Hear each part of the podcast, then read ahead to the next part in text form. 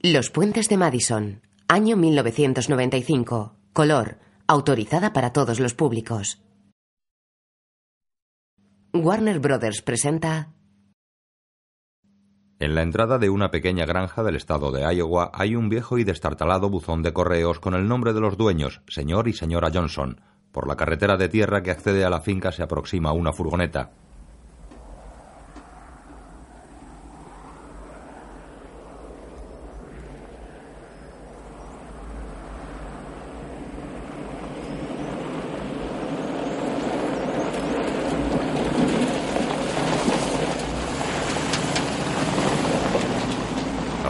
Entra en la finca y continúa hasta la casa de dos plantas y amplio porche situada en el centro del terreno.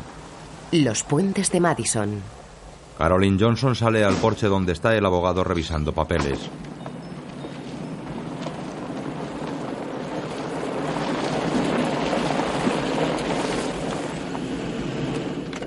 De la furgoneta salen su hermano Michael con su esposa Betty. Hola, hermanita.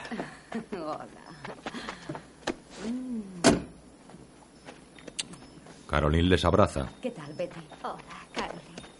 Dentro el abogado explica los trámites.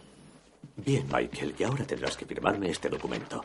Así podré, oh, legalmente, haceros entrega del contenido de la caja de seguridad de vuestra madre. Eso es perfecto. Gracias. Y esta hoja también, ya que es la que exime al banco de toda responsabilidad por el contenido. Es emocionante, ¿verdad? A lo mejor descubrimos que vuestra madre tenía algunos millones ocultos por ahí. ¿Qué os parece si empezamos? El cuerpo de vuestra madre reposa ahora en la funeraria de Cedar Heights hasta que todo esté dispuesto para su entierro. ¿No estaba ya todo dispuesto? Bueno, hay un imprevisto. ¿Qué imprevisto? Veréis, vuestra madre dejó instrucciones precisas de que deseaba ser incinerada. ¿Incinerada? Lo sé, yo tampoco lo entiendo. ¿Cuándo tomó esa decisión? Bueno, al parecer fue justo antes de morir. Pero qué tontería. Yo no conozco a nadie que quiera ser incinerado. Mucha gente lo hace. Pero nadie en mi familia lo ha hecho. Además, papá compró parcelas en el cementerio de Prairie Hills, una para él y otra para mamá. Veréis, el testamento deja bien claro. No, no me importa lo que diga. Quizás en ese momento mamá deliraba. Bueno, tal vez no supiera lo que hacía, porque si quería ser incinerada, ¿quieres decirme por qué diablos dejó que papá comprara dos parcelas? Lo siento, pero lo dejó bien estipulado. Quería que sus cenizas fueran esparcidas desde el puente Roseman. ¿Qué? ¡Qué cosa más rara! Señor Peterson, ¿seguro que esa era la voluntad de nuestra madre? Bueno, fue ratificado ante notario y actuó de testigo una tal Lucy Delaney. Deberíais preguntárselo a ella. ¿Quién diablos es Lucy Yo sí Delaney? recuerdo a la señora Delaney, pero no comprendo Oh, es absurdo. No me importa si es legal o no, pero no vamos a incinerarla y después tirar sus cenizas desde algún puente donde ni siquiera podremos ir a visitarla porque va a esparcirse por todas partes como un cenicero. Sin pensar en los perros que harán sus necesidades en ella. No vamos a hacerlo. Además, no estoy seguro de que sea cristiano. Quizás sea una costumbre europea. Su madre era italiana. ¿Y eso qué importa? Continúe. Bien, volvamos a lo que nos ocupa. ¿Por qué no abrimos la caja? Saca la llave y la abre.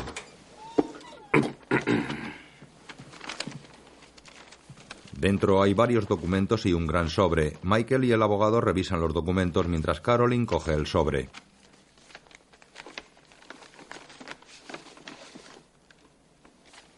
Del sobre extrae varias fotos. Caroline las mira extrañada. Betty se acerca a mirarlas.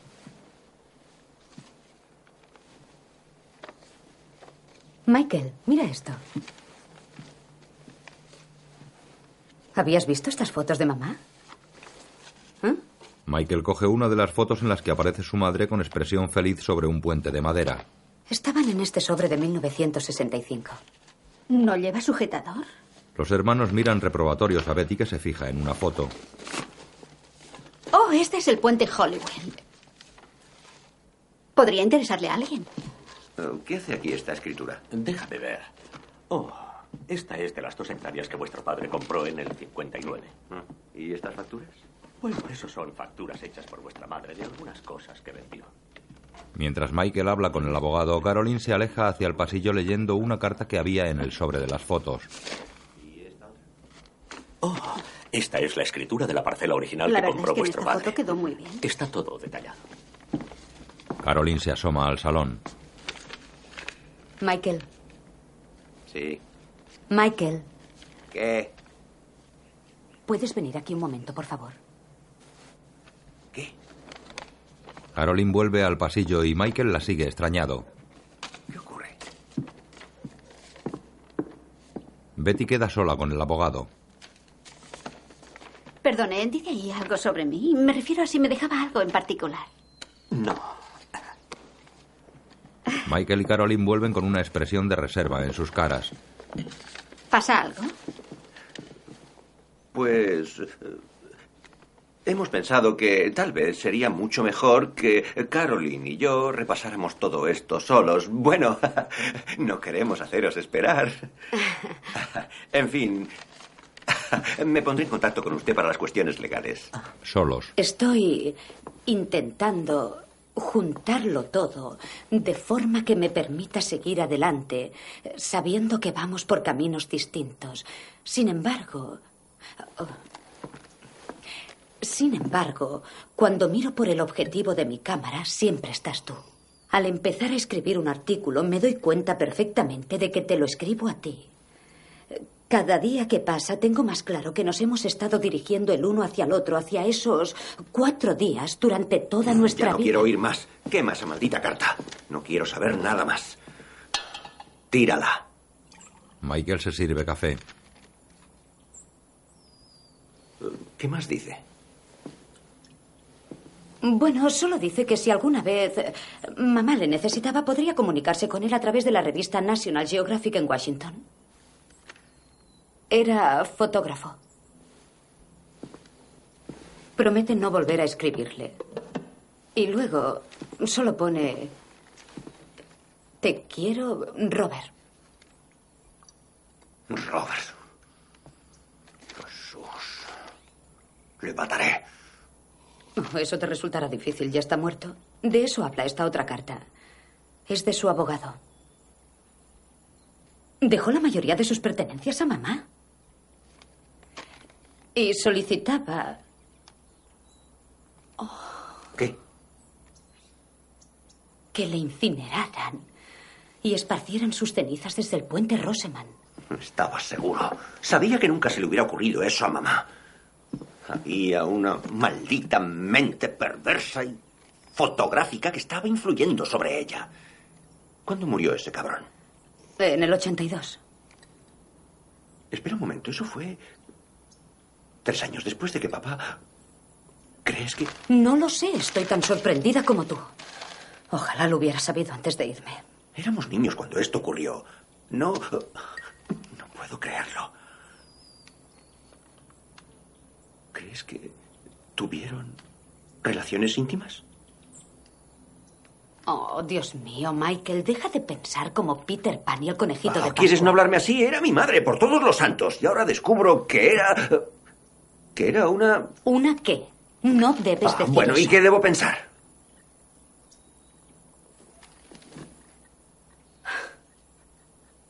Lo increíble es que no me lo contara. Nos llamábamos a menudo. ¿Cómo me pudo hacer eso? ¿Cuándo le conocería? ¿Lo sabría papá? Eh, ¿Había algo más dentro del sobre? Creo que no. A ver. Del fondo del sobre cae una llave, Caroline la coge, se miran tensos. Después, con la llave, abre un arcón que hay en el dormitorio materno. En el interior hay ropa, objetos, libros, papeles y cámaras de fotos. Michael coge una de las cámaras, Caroline coge una cruz sujeta a una cadenita. Deja la cruz y coge una nota escrita a mano, la lee. Si quiere volver a cenar conmigo, cuando las luciérnagas estén volando, venga esta noche cuando haya acabado, a cualquier hora. Michael coge una carta sin abrir. Léelo tú. No, hazlo tú. Caroline coge la carta y la abre.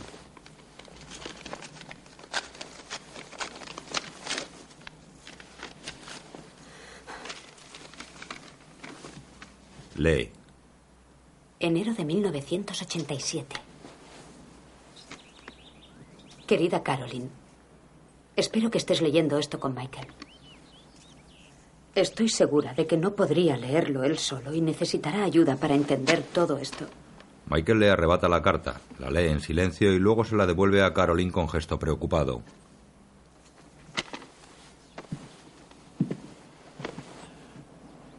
Caroline continúa leyendo. Primero y ante todo, sabed que os quiero mucho a los dos. Y aunque me encuentro bien, he pensado que ya era hora de poner mis líos, disculpad la palabra, en orden. No puedo creer que encima haga bromas. Después de repasar lo que había en la caja de seguridad, estoy segura de que habréis encontrado esta carta. Es difícil escribir esto a mis propios hijos. Podría dejar que desapareciera conmigo, supongo. Pero cuando una se hace mayor, los temores se apaciguan. Y lo que realmente se hace cada vez más importante es que te conozcan. Que te conozcan por todo lo que has sido durante esta breve estancia. Qué triste me parece abandonar este mundo sin que aquellos a quienes más quieres sepan realmente quién eras. Resulta fácil para una madre amar a sus hijos, no importa lo que ocurra. Lo que no sé es si resulta tan fácil para los hijos, ya que estáis tan ocupados en estar enfadados con nosotros por educaros mal.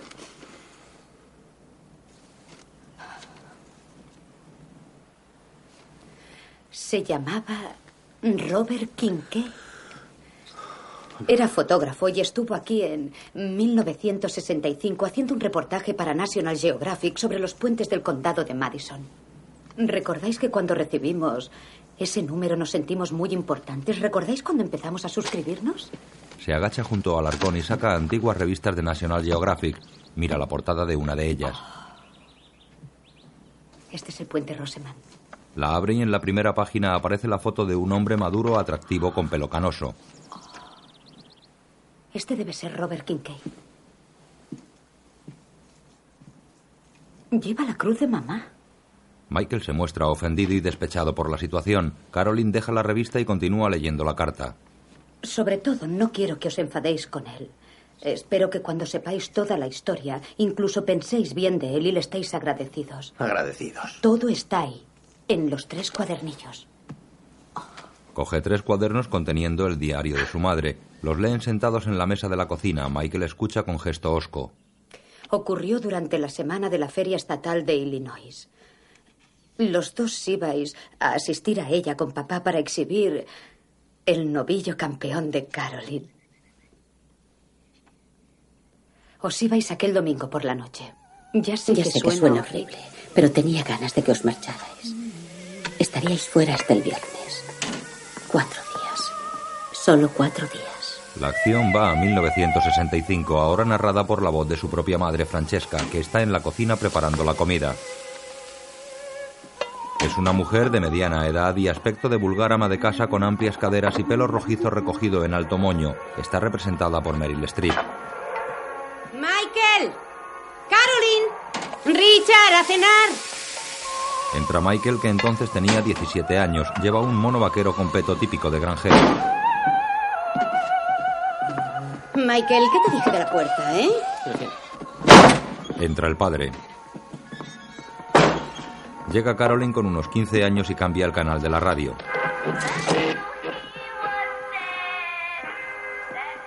Se sientan. Vamos, cariño. ¿Quieres bendecir la mesa? ¿Mm? Amén. Tras el sucinto y desganado rezo se ponen a comer. Francesca se santigua y se coloca la servilleta. Ah, Uh, enseguida.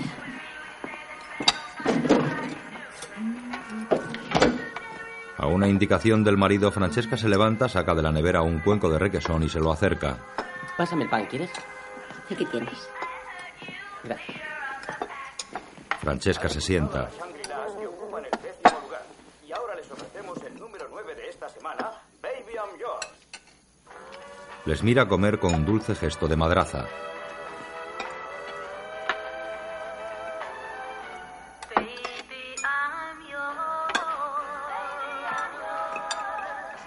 Mientras ellos comen sin mirarla, la cara de Francesca parece entristecerse.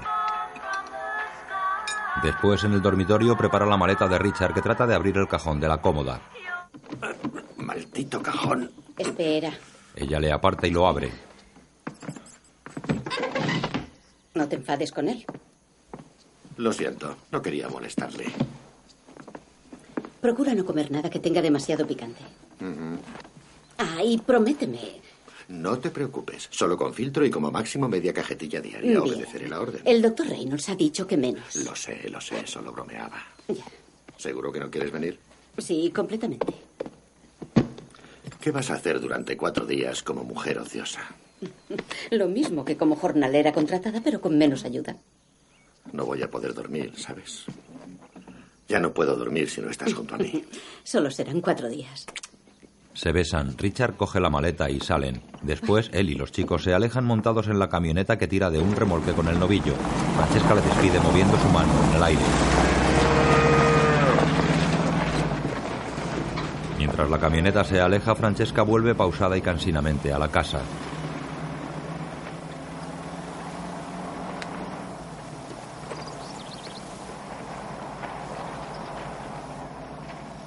Antes de entrar arranca algunos hierbajos de un macizo de flores. Por la noche escucha música en la radio de la cocina. Entra el perro y se sube a su regazo. Dios mío, ¿dónde estabas, eh? ¿Me echas de menos ahora que se han marchado? ¿Por qué me quieres tanto? Sabes que no me gustas. Bájate. Por Dios. ¿Te gusta esa canción? Mm, Solo estamos tú y yo, amigo. Solo tú y yo. A la mañana siguiente sacude las alfombras golpeándolas contra la columna del porche.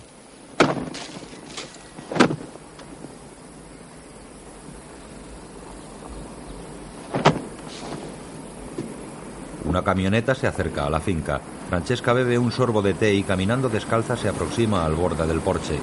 La camioneta se detiene y de ella sale el hombre que vimos en la foto del National Geographic. Maduro, de aspecto varonil, rostro curtido, pelo cano y pantalón vaquero sujeto con tirantes. Es Robert, interpretado por Clint Eastwood. Hola. Eh, disculpe, pero tengo la extraña sensación de haberme perdido. ¿Debería estar en Iowa? ¿Sí? Entonces no se ha perdido demasiado. Estoy buscando un puente, uno de esos puentes cubiertos que hay por estos alrededores. ¿El puente Rosman? El mismo. Está bastante cerca, a unos tres kilómetros de aquí. ¿En qué dirección? Ella baja del porche. Verá, vaya en esa dirección. Y cuando llegue a Caters, tuerza a la izquierda. ¿A Caters? Es una granja, casa pequeña junto a la carretera, con un perro feroz amarillo. Un perro feroz amarillo, ¿eh? Sí, luego siga por esa carretera hasta llegar a una bifurcación y... eh, eh, bueno, está a 800 metros de allí. ¿Hacia dónde después de la bifurcación? A la derecha. Y entonces... No, no, no es esa bifurcación, eh, disculpe. Pasará por Petersons. Peterson. Eh, Petersons es otra granja. Y cuando pase por la antigua escuela, tuerza a la izquierda. Se lo explicaría mejor si hubiera señalizaciones. Sí, estoy seguro de eso. Puedo acompañarle si quiere. O puedo indicárselo. Puedo llevarle o indicarle. De modo que usted decide, no me importa. Bueno, no quisiera interrumpir lo que estaba haciendo. No, solo estaba tomando un té helado y luego... Iba a dividir el átomo, pero no hay prisa. De acuerdo. Iré a por mis zapatos. Sube al porche nerviosa e insegura, exhalando una cándida feminidad. Vuelve su cabeza hacia Robert en una rápida mirada. Él vuelve a la camioneta, ella cierra la puerta de la casa. Se calza y va a la camioneta en cuya puerta está grabado Kincaid Photography. Abre la puerta, Robert recoge objetos del asiento contiguo al conductor.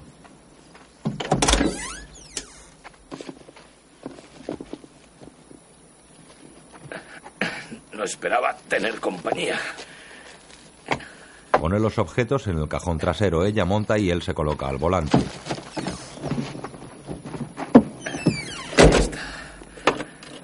¿Hacia dónde? Salga y a la derecha. Salgo y a la derecha.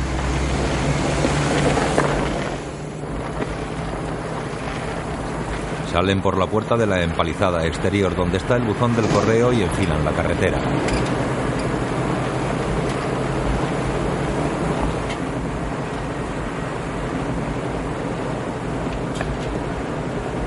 Iowa tiene un olor maravilloso. Esta parte del país es algo especial. Ya me entiende. No. Bueno, es algo difícil de explicar. Es. Supongo que se debe a la calidad de la tierra. Es eh, un olor a fértil, a. a vivo. Bueno, quizá no sea esa la palabra. Así que usted no lo huele. ¿eh? Quizás será porque vivo aquí. Sí, supongo. La verdad es que huele bien. Cruzan esta zona campestre cubierta por verde pasto y casas agrícolas.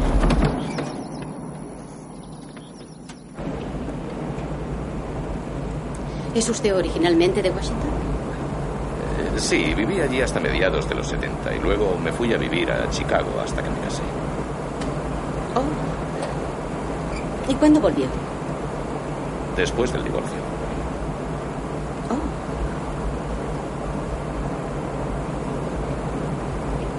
¿Cuánto hace que está casada? Ella cuenta con los dedos, él la mira y ella se detiene cortada. Mucho tiempo. Mucho tiempo, ¿eh? ¿Mm? ¿De dónde es usted originalmente? ¿Le molesta si se lo pregunto? No, no me molesta que me lo pregunte. Verás, soy de... Soy... Nací en Italia. De Italia, ¿eh? ¿Mm? Vaya. Italia a Iowa. ¿De qué parte? Viví en una pequeña ciudad del sureste. Aquí pocos la conocen. Se llama Bari. ¿Bari? Mm. Yo conozco Bari. No. ¿Sí? ¿De veras? Sí. Una vez me encargaron un reportaje en Grecia y tuve que pasar por Bari para coger el barco en Brindisi. Me gustó el paisaje que veía desde la ventanilla, así que me bajé del tren y me quedé unos días. ¿Dejó el tren solo porque le gustó el paisaje? Sí. Sí, sí, así es. Disculpe. Robert alarga el brazo y abre la guantera que está frente a Francesca. Al hacerlo roza las rodillas de la mujer y ella se encoge cohibida. Él coge un paquete de cigarrillos. Saca uno y se lo coloca en los labios. ¿Un cigarrillo? Oh, eh, sí, sí. Me fumaré uno.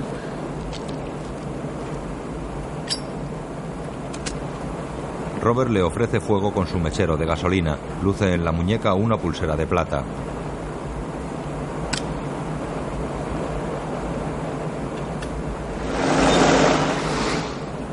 Dígame, ¿cuánto hace que vive en Iowa? Mucho. Así que sin conocer a nadie de allí, se bajó del tren y se quedó. Sí.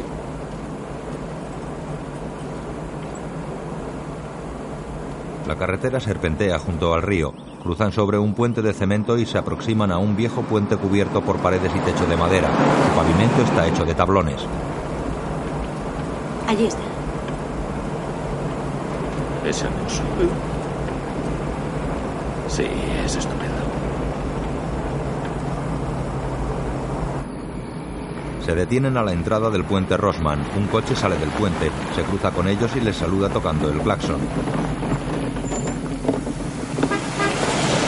Salen de la furgoneta. Robert coge cámara y trípode. Hoy no lo fotografiaré. Solo haré un pequeño reconocimiento y lo fotografiaré mañana. Hoy no tengo buena luz. De acuerdo. Eh, Bueno, le esperaré. No me importa.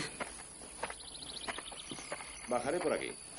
Baja por un terraplén. Este sitio es tan bueno para empezar como cualquier otro. Coloca el trípode en una hondonada. Ella camina sobre las tablas del puente. Un puente precioso. Mm.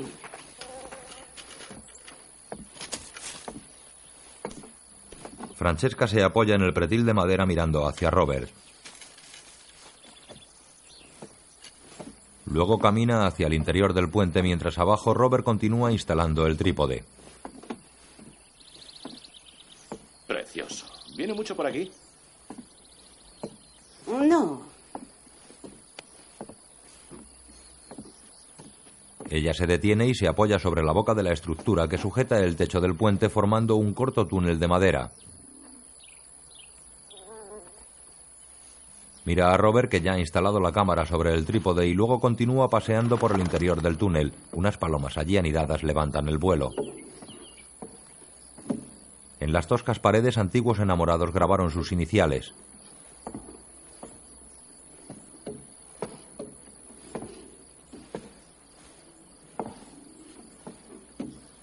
Se asoma por un hueco entre las tablas y espía a Robert con curiosidad. Él la mira secándose el sudor con un pañuelo. ¿Siempre hace tanto calor? Oh, sí, en esta época del año sí. Francesca se palmea la cara como acalorada. Tengo refrescos en la parte de atrás de la furgoneta. ¿Le apetece uno? Oh, ¿a usted le apetece? Ahora. Yo tomaré uno. Vuelve hacia la furgoneta. Aquí está bien.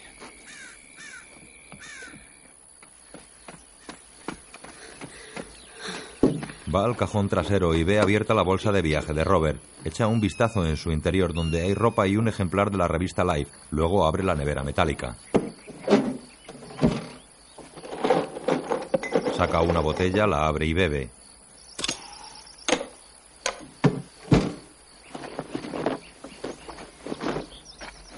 Tapa el cajón con la lona y se vuelve hacia Robert. No le ve, nerviosa le busca alrededor con la mirada.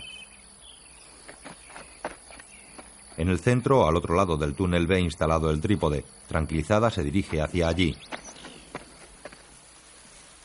Él está al pie del puente junto a unos matorrales. Oh, está aquí. Oh, me ha pillado. Recogía unas flores para usted. Oh, Los hombres aún hacen eso, ¿verdad? No soy un anticuado, ¿no? Me refiero a coger flores para una mujer como muestra de aprecio. no, claro, solo que esas son venenosas. Él las deja caer. Estaba bromeando, lo siento. Solo, solo era una broma. No pensé, lo siento mucho. Vaya. Se agacha y las recoge. ¿Es sádica por naturaleza o qué?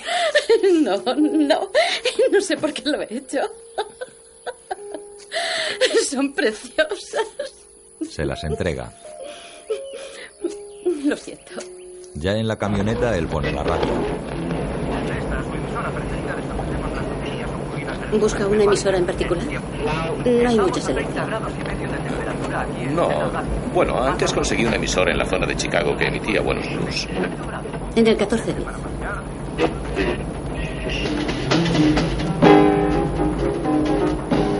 Es bonita. ¿Le apetece otro cigarrillo?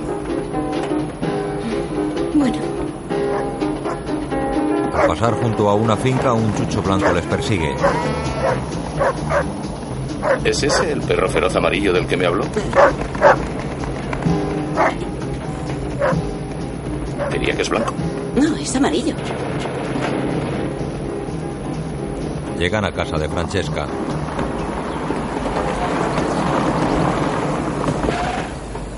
Bueno, le agradezco mucho su amabilidad, señora Johnson. Francesca. Se estrechan la mano. Robert. Ella baja. eh, ¿Le apetece un té helado? Sí. En la cocina, ella saca cubitos de la nevera mientras él pone la radio.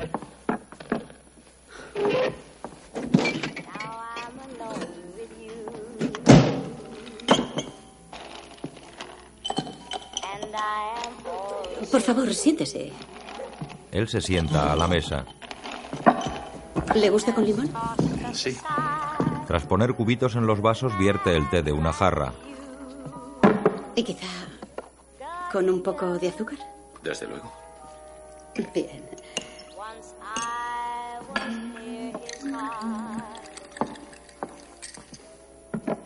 Le da el vaso y pone la jarra junto a él. Si quiere más. Excelente. Ella coge su vaso y el ramillete y lo coloca en una vasija sobre la mesa. ¿No le da miedo tenerlas aquí dentro?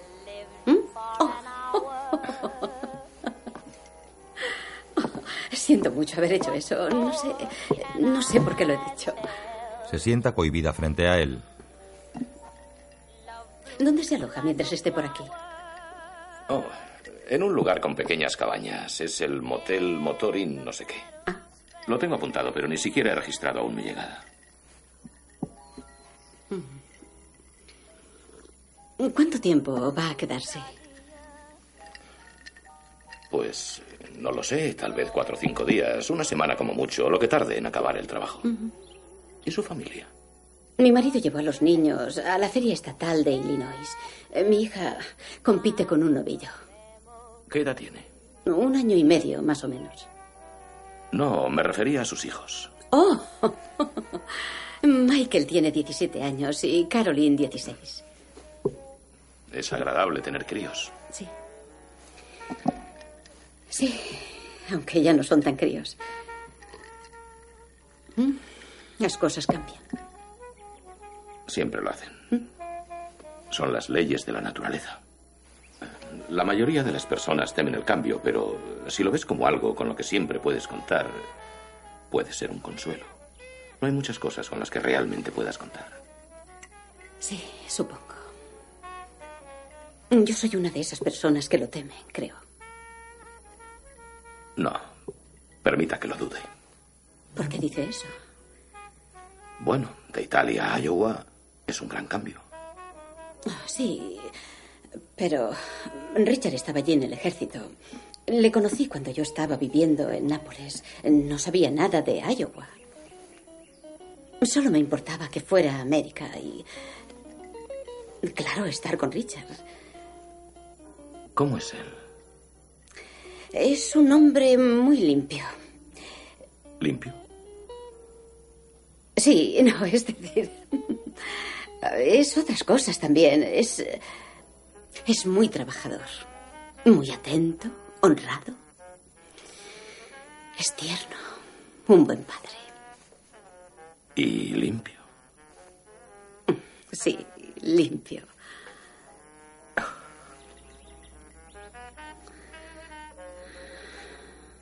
Supongo que a usted le gustará vivir en Iowa.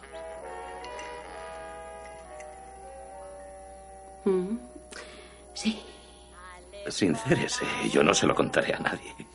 Ella se cubre la cara con las manos. Ya sé que debería decir, oh, esto es estupendo, es tranquilo y eh, la gente es muy buena. Y todo eso es cierto en general. Es tranquilo. Y la gente es buena. En cierto sentido así es. Colaboramos los unos con los otros. Si alguien está enfermo o herido, todos los vecinos le ayudan. Recogen el maíz o cosechan la avena o lo que haga falta. Si vas al pueblo, no hace falta cerrar el coche con llave y los críos pueden corretear libremente. No has de preocuparte por ellos. Sí, hay muchas cosas agradables de la gente de por aquí. Yo la respeto por esas cualidades.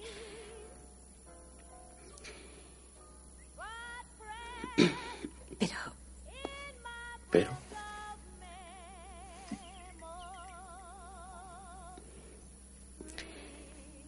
Bueno, no es eh, lo que yo soñaba cuando era joven.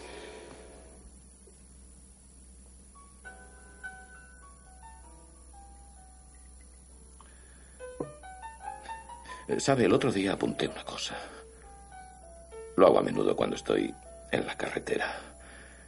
Más o menos venía a decir, los viejos sueños eran buenos sueños.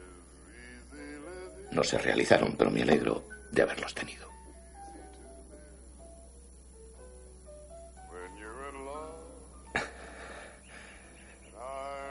No sé bien qué significa, pero pensé que lo utilizaría algún día.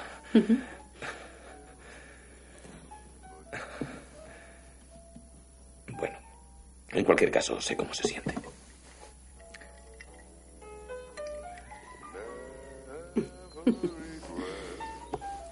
¿Le gustaría quedarse a cenar? No hay mucha elección en el pueblo. Además, tendría que comer solo. Y yo también. Sí, me gustaría. Ya lo creo, sí. La verdad es que no suelo probar la comida casera cuando viejo y me gustaría. De acuerdo. Después ella está arriba, en el dormitorio. Se asoma a la ventana y mira hacia Robert, que está en la fuente que hay frente a la casa. El agua es bombeada por un molino que hay sobre una torre. Él se quita la camisa y se lava la cara y el torso.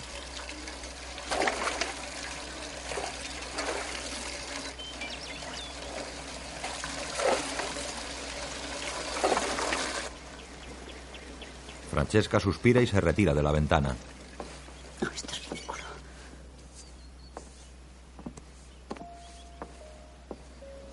Sin poder contenerse, vuelve a mirar por la ventana. Robert se seca el torso y la cara.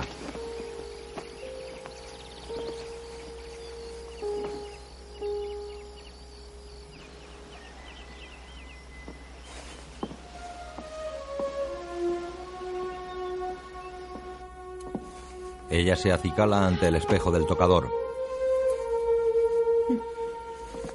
Robert va junto a su vehículo y se coloca una camiseta limpia mientras Francesca recoge algunos productos de la cercana huerta. Después, aseado y con sus bolsas de fotógrafo al hombro, entra en la cocina. Oh. ¿Le importa si guardo unos carretes en la nevera? No, adelante. El calor que hace ahí fuera es insoportable. Saca unas cajas de su bolsa y las mete en la nevera. ¿Puedo hacer algo para ayudar? ¿Ayudar a qué? ¿A guisar? Sí, los hombres guisamos. Bueno, está bien. Sí, de acuerdo. Ayúdame. Bien, ¿qué puedo hacer? Raspe la zanahoria. ¿Zanahoria? Y luego prepararemos una buena ensalada. Está bien. Bien, así. ¿Qué tal se me da? Muy bien, perfecto. No está mal, ¿eh? Ella le mira a hurtadillas de arriba a abajo. No olvide cortar la punta. ¿m? La punta. Cortar la punta. Se inclina para coger unos puerros, rozándola levemente. Perdone, déjeme coger esto, disculpe. Le cortaré la punta también a esto. Ella parece afectada. Sí, es una buena idea. Se hace así, ¿eh? Eh, sí, así está bien. Pero no use sus dedos porque luego le olerán. a- le traeré un poco de limón. De acuerdo. Oiga, ¿le apetece una cerveza? Sí. Las tengo en la camioneta. Me encantaría tomar una, sí. Cualquier cosa para escaquearse del trabajo. Robert sale.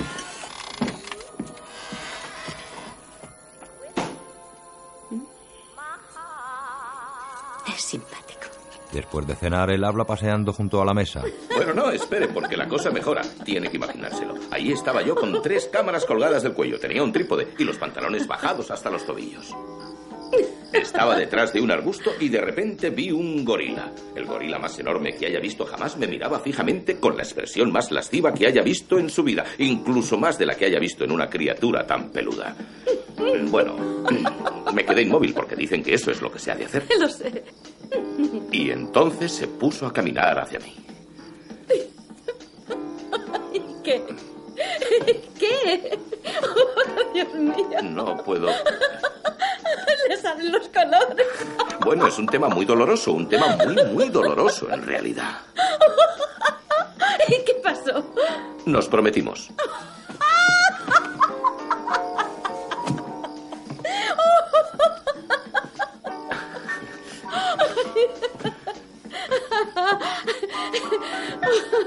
Realmente debería, debería escribir esas historias. Bueno, lo haría, solo que se trataba de una gorila hembra. Llevaba sombra de ojos, eh, carmín en los labios, era tan agradable.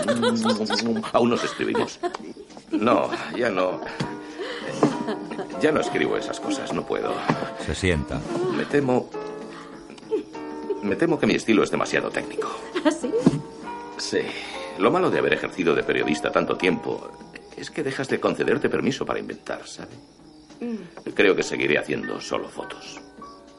Mm, ¿Haciendo fotos? Sí. Mm, me gusta. Realmente le encanta lo que hace, ¿verdad? Sí. La verdad es que me obsesiona.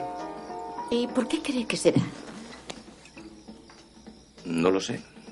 No creo que las obsesiones tengan razones. Por eso son obsesiones. Ella recoge los platos. Habla como un artista. Bueno, yo no diría eso. A National Geographic le gustan las fotos con buen encuadre y que no tengan un toque muy personal. En realidad no me importa. No soy un artista. Esa es una de las maldiciones de adaptarse demasiado, es decir, ser demasiado normal. ¿Normal? Yo no creo que sea tan normal. ¿En serio? Bueno, no lo decía en ese sentido. No era como ha sonado. Bueno, ella sabe. Déjelo. No importa. Eh, Lo apuntaremos como un cumplido y seguiremos. ¿Le gustaba la enseñanza? Mm. Sí, a veces sí, sobre todo cuando había un estudiante determinado que te importaba más. Con todos habría que hacerlo, pero no es así. No es cierto. Se tiende a escoger uno o dos. A quienes crees que puedes contribuir en algo. ¿Y lo hizo? No lo sé, espero que sí. Sé que uno de ellos estudió medicina. ¿Y por qué lo dejó? Por mis hijos, por ellos. Además, a Richard no le gustaba que trabajara, así que... Pero se nota que lo echa de menos. No lo sé, ya es igual. Eh, dígame, ¿cuál es el lugar más emocionante que ha visitado de todo el mundo? ¿Mm? Eh, Bueno, a menos que esté demasiado cansado para hablar de ello. Más emocionante. Si le pregunto a un hombre si está cansado de hablar de sí mismo, quiere decir que no ha corrido mucho mundo, ¿verdad? Lo siento, no quisiera que pareciera un comentario. No, quería Estúpido. decir eh, que tal vez le resulte aburrido contarle eso a una ama de casa perdida en medio de ninguna parte. Este es su hogar, no es ninguna parte. Y no es aburrido. Mientras Robert habla, ella le mira estasiada. Veamos. Supongo que debería decir que el lugar más emocionante que he visitado ha sido África. Porque aquello es otro mundo. No es solo por las culturas y por la gente, que es estupenda. Es por el aire, los colores del amanecer y el atardecer. Hay algo mágico en todo ese ambiente. Cómo conviven hombres y animales salvajes, y los propios animales entre sí, la lucha por la supervivencia. Además, allí no hay juicios de valor. No hay ninguna moral impuesta. Es como, como son las cosas. Es precioso. No hay nada comparable. Es el paraíso de un mirón. Me encantaría conocerlo.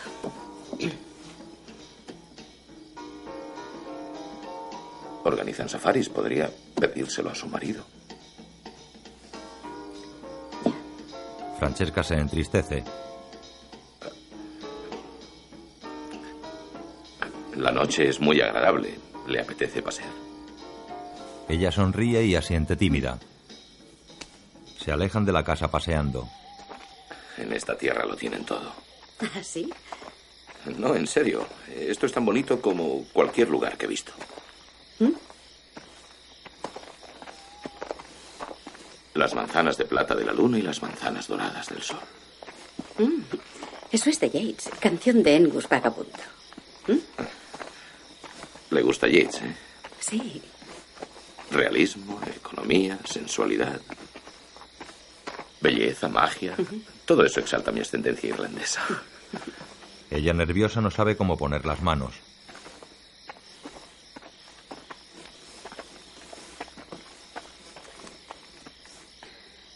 ¿Ocurre algo? No, le apetece tomar algo, quizá un poco de café, quizá un coñac. ¿Qué tal ambas cosas? ¿Sí? Sí. De acuerdo. Vuelven hacia la casa. En la cocina ella está en el fregadero y él sirve dos copas de coñac.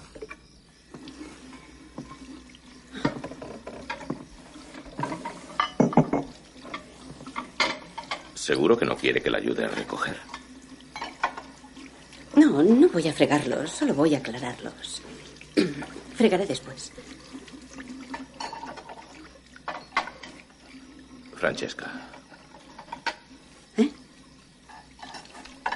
¿Se encuentra bien? Sí. Se acerca a ella con las copas en la mano. Francesca. ¿Sí? ¿Qué? No estamos haciendo nada malo. Nada que no pudiera contarle a sus hijos. Le mira preocupada.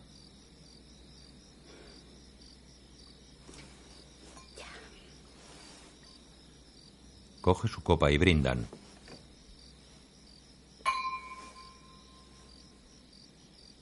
Por las noches antiguas y la música lejana. Beben.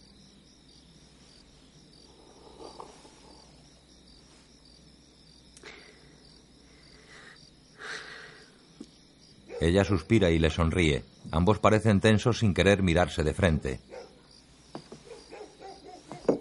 Beben otra vez. Volvemos a la actualidad con Caroline y Michael leyendo el diario de Francesca. Michael cierra el diario enfadado. La emborrachó. Eso es lo que pasó. Por Dios, tal vez la forzara. Por eso no podía contárnoslo. No, te equivocas.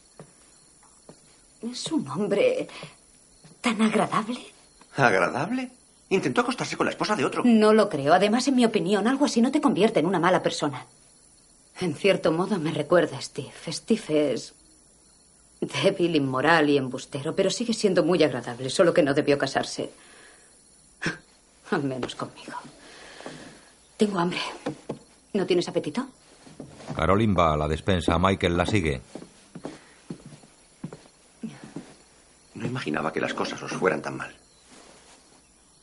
Oh, por favor, no me compadezcas. Nadie me obliga a soportarle. ¿Por qué lo haces? Caroline hace un gesto de impotencia. Volvemos a 1965. Sentados en la misma cocina, Robert y Francesca encienden un pitillo. ¿Le importa que le haga una pregunta? No. ¿Por qué se divorció? Siempre estaba viajando. Entonces, ¿por qué me casé? Sería una buena pregunta. Supongo que necesitaba un hogar, unas raíces. Te pierdes un poco viajando. ¿Mm? ¿Y qué pasó? Yo nunca me perdí. Me sentía más en mi casa en cualquier lugar que en la mía. ¿Mm? Una especie de ciudadano del mundo. Ya. A veces debe sentirse solo. No, nunca me he dado ese lujo. Tengo amigos por todo el mundo a quienes visito de vez en cuando si me apetece. ¿Tiene amigas también? Bueno, soy un solitario, pero no un monje.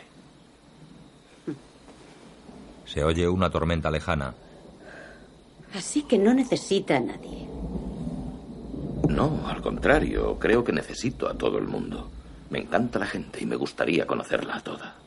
Sí, eso es lo malo de Iowa. Te encuentras con la misma gente en todas partes una y otra vez. Así que eh, cuando el marido de la señora Delaney tiene un lío con la señora Redfield, todo el pueblo se entera. Sí. Bueno, eso pasa en todas partes. A mí me parece que hay demasiado esto es mío y él y ella me pertenecen. Se marcan demasiados límites y cosas así.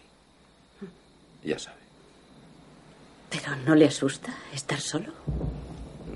Creo que no. Así tengo la impresión de abrazar el misterio. ¿Se ha arrepentido alguna vez? ¿De qué? Me refiero a su divorcio. No. ¿No se arrepiente de no tener una familia? No todos estamos hechos para tener una familia. ¿Cómo puede vivir solo para lo que usted desea? ¿Qué hay de la demás gente? Ya se lo he dicho, me encanta la gente. Pero nadie en especial. Les quiero de todos modos. No es lo mismo. Bueno, ya sé que no es lo mismo, pero está diciéndome que no está bien, que no es normal, que no es correcto. No, no, no estoy diciendo sí, eso. Sí, lo hace. Verá, tengo un ligero rechazo a esa ética de la familia americana que parece haber hipnotizado a todo el país. Eh, supongo que seguramente se me considerará como una pobre alma desplazada destinada a vagar por el planeta sin tener un televisor o un horno con limpieza automática. Solo porque alguien decide establecerse y formar una familia no significa que esté hipnotizado. Solo porque no haya visto una desbandada de gacelas no significa que me pase la vida dormida.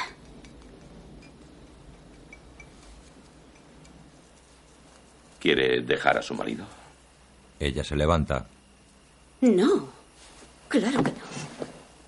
Ah, disculpe la pregunta. Le ruego que me perdone. ¿Por qué me ha hecho semejante pregunta? Creía que eso era lo que hacíamos, hacernos preguntas. Ha sido estúpido, lo Yo siento. diría que teníamos una conversación.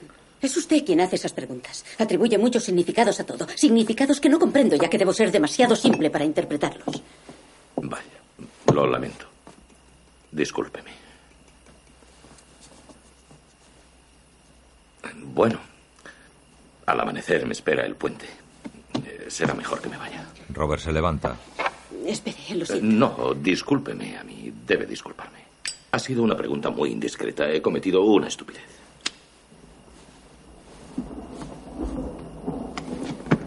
Ahora siento que se ha estropeado algo. No, ha sido una velada perfecta tal como ha transcurrido. Se miran próximos, dudan. Robert abre la nevera y saca los carretes. Una velada perfecta, un bonito paseo. Gracias por su compañía y por el coñac. Es usted una buena mujer, Francesca. Deje la botella a la vista. Podría ayudar a mejorar las cosas. Coge sus bolsas y va a la puerta. Y no se engañe, Francesca. Es todo menos una mujer simple. Sale y se dirige a la camioneta. Francesca le observa a través de la malla mosquitera de la puerta. Coge el teléfono. Familia Johnson. Hola, Richard. Sí. ¿Estáis bien alojados? Mientras habla, ve alejarse la camioneta. Ajá. Bien. He dicho que bien. Sus ojos se entristecen. Después, en bata y con el pelo suelto, lee un libro de Jade sentada en la hamaca del porche. Cierra el libro. Se levanta y se apoya en una de las columnas de madera. Luego cierra los ojos con sensualidad y mete su mano por el cuello de la bata.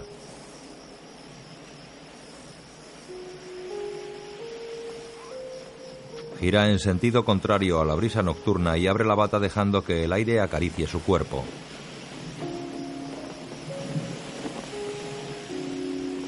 Palmotea sus muslos como quitándose insectos. Cierra la bata y se frota el rostro con la mano. Recoge el libro con gesto cansino.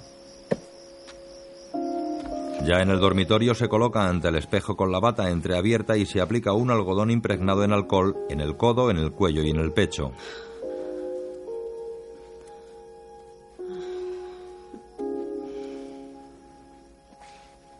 Abre su bata y mira lánguidamente su cuerpo desnudo reflejado en el espejo. Su mano baja siguiendo el contorno de su cadera aún lozana y tersa. Cierra la bata, se dirige al escritorio, enciende la lámpara, se pone las gafas de vista cansada y escribe sobre un cuaderno.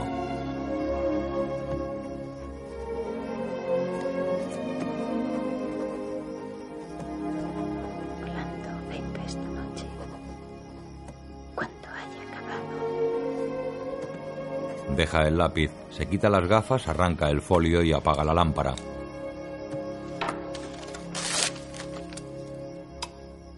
Después conduce su camioneta hasta el puente Rosman.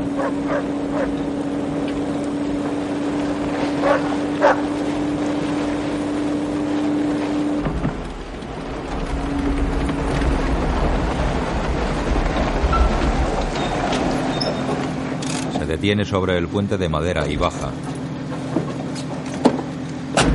Va hasta el borde izquierdo de la boca del túnel y fija allí la nota sobre la viga. Vuelve a la camioneta y parte.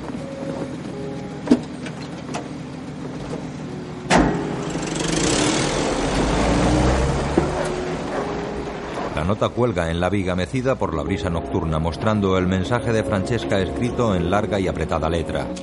Si quiere volver a cenar conmigo, cuando las luciérnagas están volando, venga esta noche cuando haya acabado, a cualquier hora.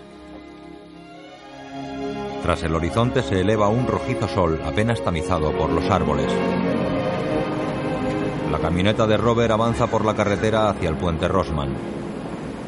Inquieta, Francesca se remueve bajo la blanca colcha de ganchillo. Mira el despertador de su mesilla y se incorpora pensativa. Luego vuelve a arrebujarse entre las sábanas y suspira con los ojos abiertos. Robert ha colocado el trípode frente a la boca del puente y dispara su cámara.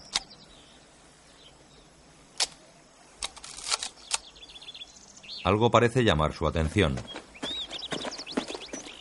Se acerca a la boca del puente y coge la nota.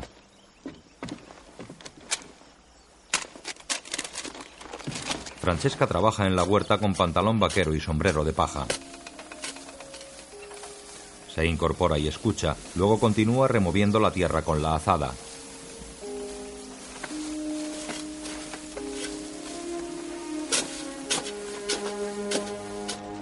Robert entra en la cabina telefónica de una gasolinera. Francesca vuelve a la casa montada en un tractor. Oye el timbre del teléfono, salta del tractor, corre hacia la casa, entra en la cocina y contesta. Familia Johnson. Hola, soy Robert Kincaid.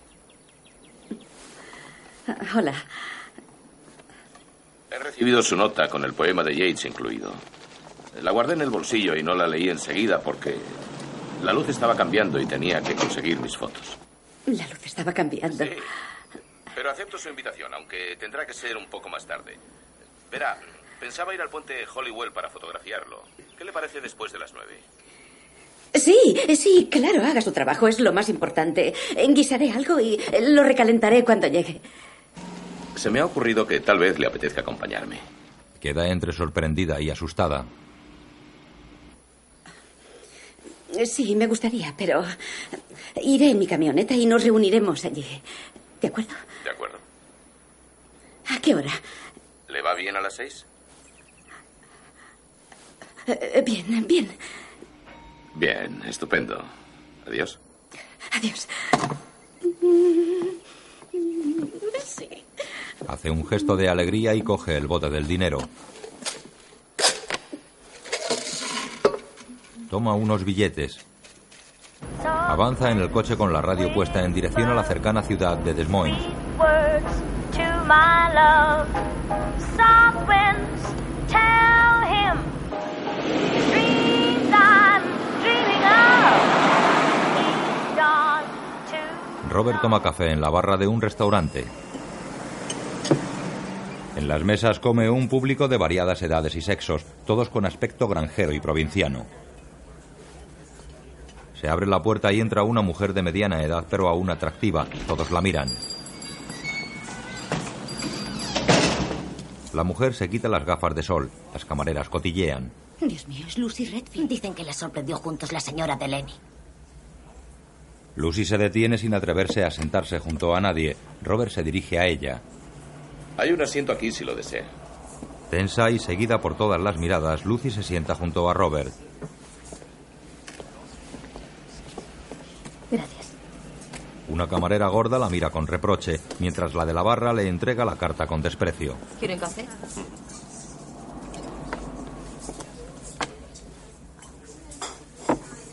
Afectada, Lucy tensa su rostro. La gorda cotillea con unos clientes. Robert se dirige a Lucy. Hace calor, ¿verdad?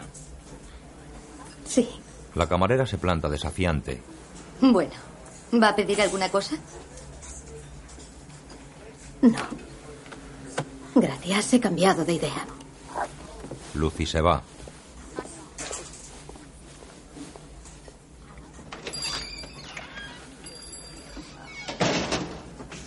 Mientras Francesca camina por la ciudad cargada con una bolsa de comida. Pasa ante una boutique de ropa y se detiene ante los expositores que hay en la acera. Entra en la boutique. Robert sale del restaurante. A unos pasos de la puerta hay aparcado un coche de cuyo interior salen gemidos. Robert mira dentro del coche y ve a Lucy llorando amargamente.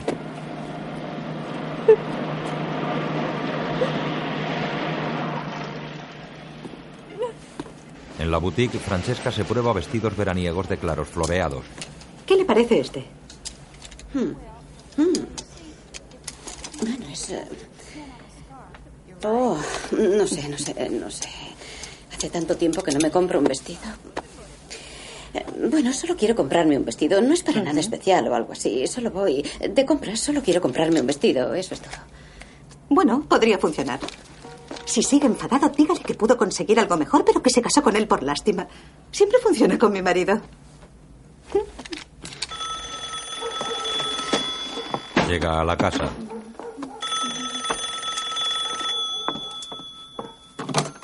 Familia Johnson. Hola, soy Robert. Hola. Me he retrasado un poco, pero aún quiero ir. Verá, yo... Así que... Bueno, no quiero que me malinterprete, pero... Me preguntaba si es una buena idea. Oh, Hoy he almorzado en la ciudad y... Me he cruzado con esa mujer, la señora Redfield. ya sabrá toda la historia. Sí. El cajero del supermercado me ha puesto al día. Sí. Creo que se presenta a pregonero el año que viene. Me he enterado más del asunto de Lenny de lo que sabía de mi propio matrimonio. Si va a causarle alguna molestia verme esta noche, no se sienta obligada a hacerlo. A veces no preveo demasiado las reacciones de los demás. No quisiera verla expuesta a una situación comprometida. Sí, lo entiendo. Ha sido muy amable pensando eso. Los ojos de Francesca se humedecen. Robert,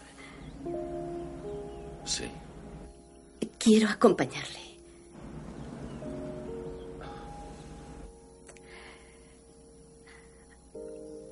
¿De acuerdo? Nos veremos en el puente tal como quedamos y no se preocupe por lo demás. Yo no lo hago. Está bien. Hasta luego. Muy bien. Adiós. Adiós.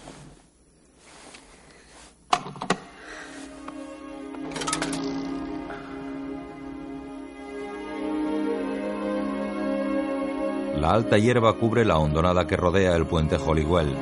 La furgoneta de Robert está aparcada en un extremo. Él sube al terraplén cámara en mano cuando la furgoneta de Francesca llega por el extremo contrario y atraviesa el túnel de madera. Conforme se le acerca, Robert le hace varias fotos. Francesca sale. Hola. Hola. Se dan la mano. Por un momento, Francesca coge la de Robert entre las suyas. Esto es precioso. Siéntase como en casa. Si quiere dar un paseo, solo tengo que sacar algunas fotos. Robert baja a la hondonada y fotografía el puente lateralmente.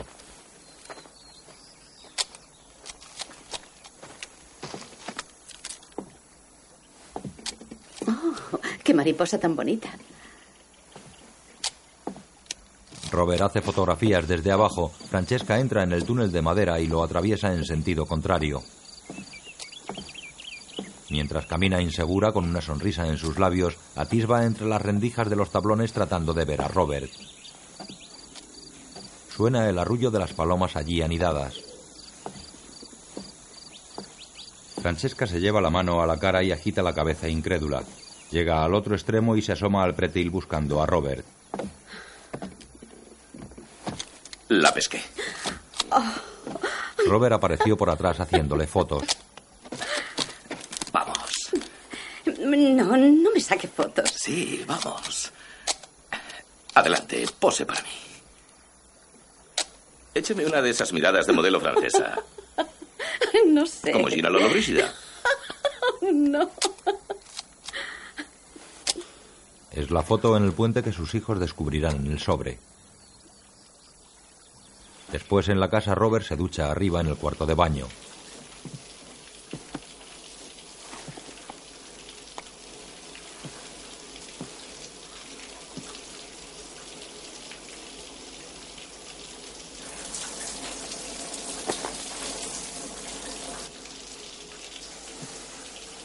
Francesca mira la ropa que el hombre se dejó sobre la cama de matrimonio. La recoge y la huele. Aseado y cambiado, Robert baja a la cocina. ¿Puedo ayudarla? No, no, lo tengo todo preparado. Solo voy a refrescarme un poco.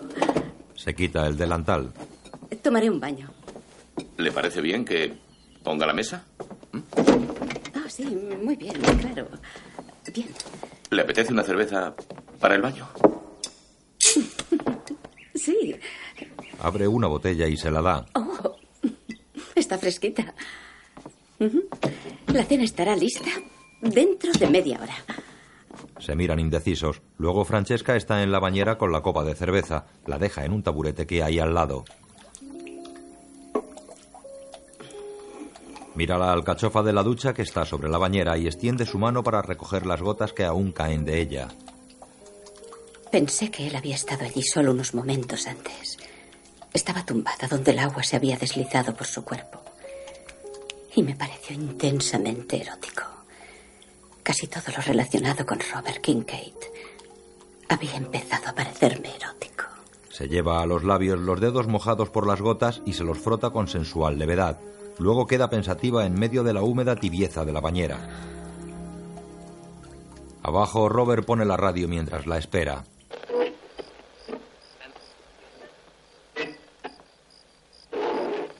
Francesca entra con el vestido que acaba de comprar, casi blanco con amplio escote. Él se queda mirándola.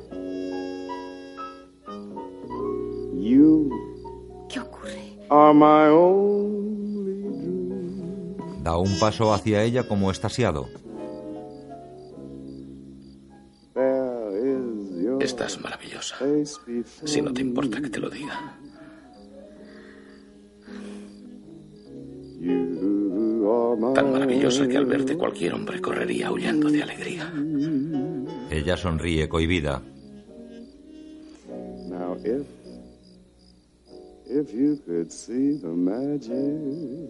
Avanza lentamente hacia él mirándole fijamente. if you could see me Miran el teléfono. Se miran indecisos. No se mueven.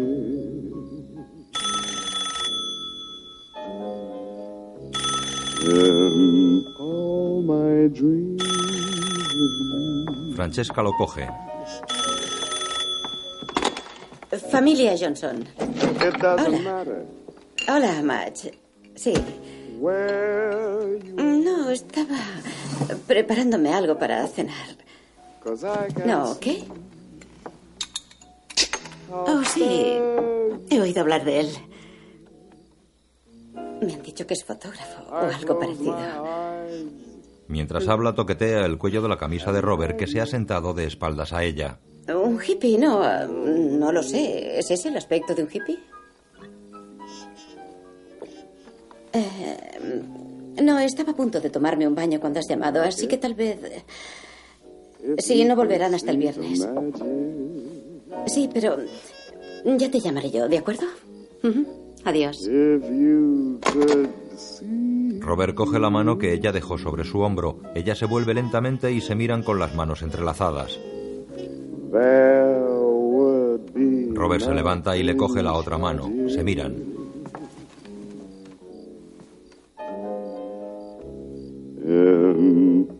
Dulcemente la enlaza por la cintura y bailan meciéndose con suavidad al son de la música.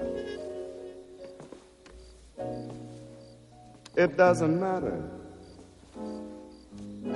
where you are, cause I can see Se miran mientras bailan. how fair you are. I close my eyes Giran lentamente y ella pega su cara al hombro de Robert, que la estrecha dulcemente acercando su mejilla al pelo recogido de Francesca. Poco a poco sus mejillas se encuentran hasta quedar unidas. Now, if if you could see the magic,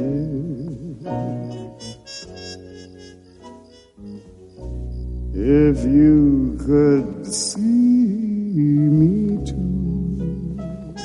Francesca retira levemente su mejilla rozando con su aliento los labios de Robert. Luego vuelven a unir sus mejillas.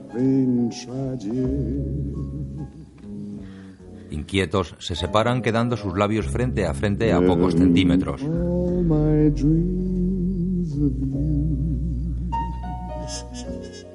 Si no quieres que siga, dímelo ahora. Francesca aproxima sus labios hasta tocar los de Robert.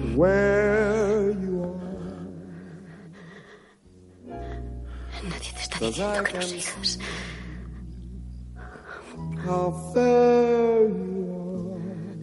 Finalmente unen sus labios. are. I close my eyes, and there you are.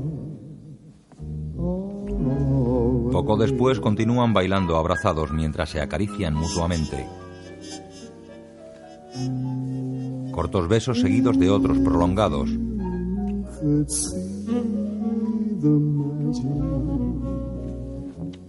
Caricias, cálidas sonrisas y otro beso lento y prolongado.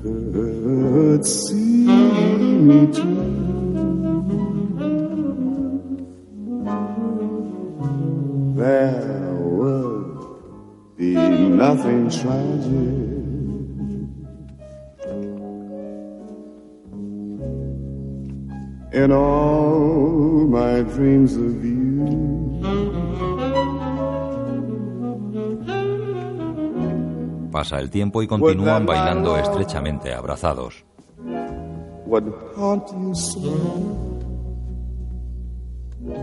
Knowing, knowing I want you so. I can't erase your beautiful face before me.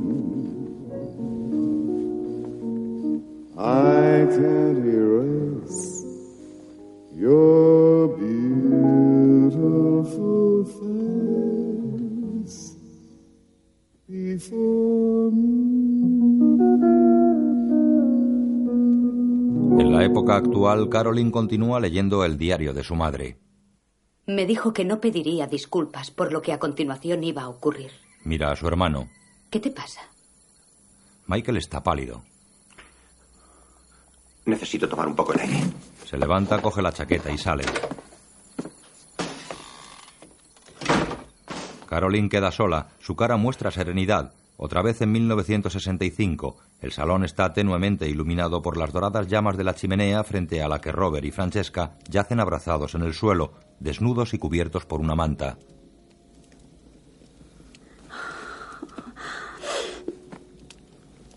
Llévame a alguna parte.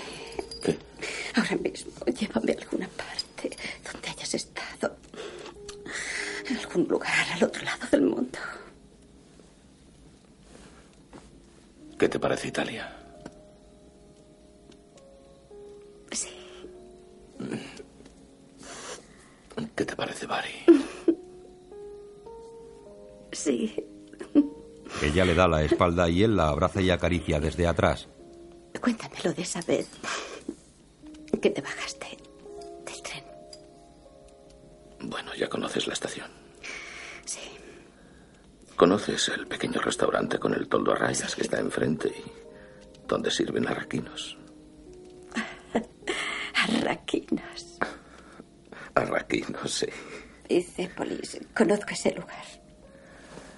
Pues eh, tomé un café allí. ¿Te sentaste junto a la puerta cerca de la fachada de la iglesia? Estaba cerca de la iglesia. Sí. Lo recuerdo. Una vez me senté allí. Sí, me senté allí. Era un día como hoy, hacía mucho calor y... Ha- Había ido de compras. Tenía muchos paquetes a mis pies. Tenía que cambiarlos continuamente de sitio. Yo creo que Ella gira la cabeza y se besan.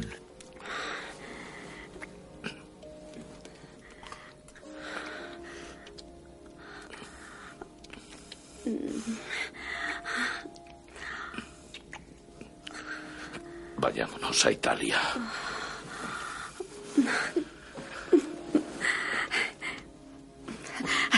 Olvide lo que te contaba. Tira su cuerpo y él la cubre con el suyo. Continúan besándose.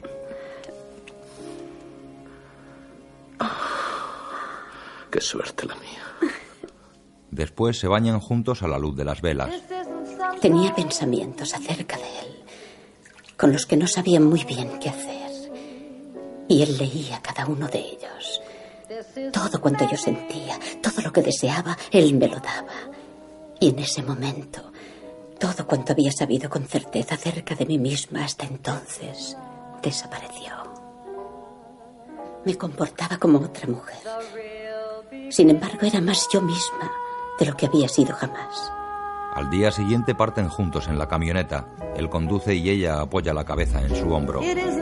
Decidimos pasar el miércoles lejos de Winterset, lejos del condado de Madison, lejos de praderas, puentes y personas demasiado conocidas y de recordatorios demasiado cercanos. Dejamos que el día nos llevara a su antojo. Sentados en un prado junto a unos puentes de piedra, Robert la fotografía mientras ella mira sus fotos. Oh, ¿esta la tomaste en la India? Es precioso. Oh, mira esta. En sus expresiones, qué maravilla. Es como si la cámara ni siquiera les enfocara. Son... eh, Bueno, no son fotografías, son historias. Deberías publicarlas. Tendrías tu propia colección. No, nadie la compraría. ¿Por qué dices eso? Pues porque ya me lo han dicho seis editores. No tiene importancia. Sea lo que sea, lo que hace que un artista parezca un artista a los ojos del mundo es un rasgo que yo no poseo, eso es todo. Se quita una cadena. Tal vez tengas que convencerte antes a ti mismo. Tal vez. Se la pone a Robert. Tal vez debas preguntarte por qué es una obsesión. ¿Qué es eso? Recordé que la tenía la otra noche cuando te fuiste. Me la hicieron en Asís. Mi tía me la regaló cuando cumplí siete años. Lee la inscripción. Francesca. Quédatela. Robert besa la cruz. Se besan con suaves y cortos toques de labios.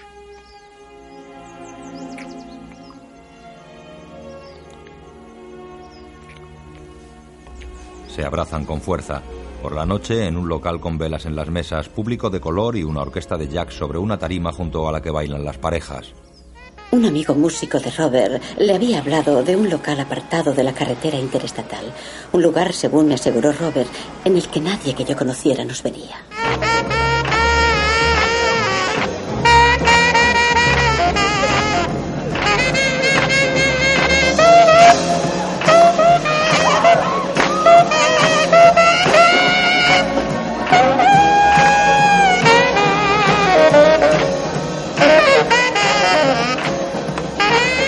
Sigue el compás con las palmas. En una mesa, Robert y Francesca mueven sus cabezas al ritmo del jazz. Francesca ríe feliz. En la tarima, el saxofonista es un grueso negro con traje y gorra.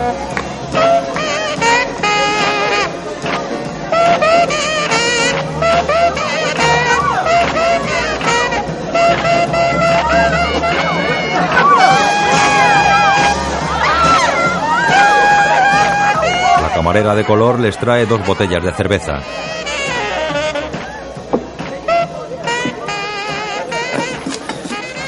Gracias. Levantan las botellas para brindar y beben.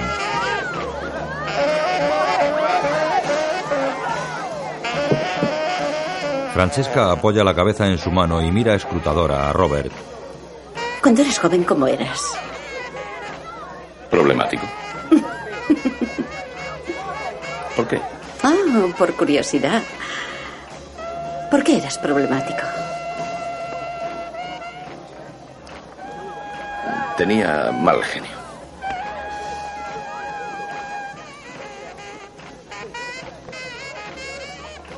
¿Cómo eran tus padres, tu madre y tu padre? No sé si voy a poder hacerlo, ¿sabes?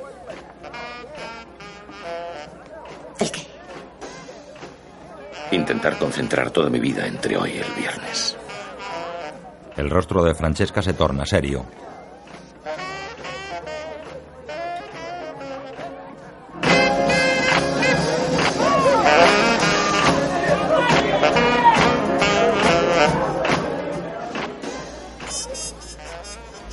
Poco después las parejas bailan abrazadas.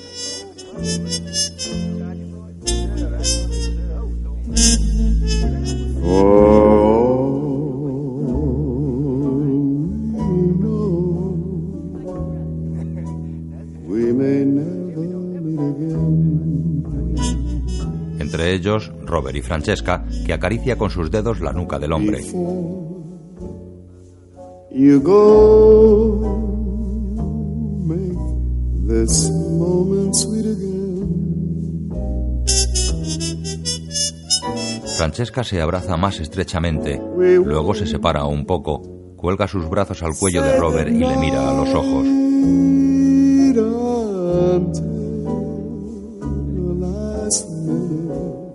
Casa, ya desnudos, se tumban en el lecho sin deshacer el abrazo. Tendida sobre su amante, Francesca lleva la iniciativa besando los labios del hombre hasta que éste gira sobre un costado para responder.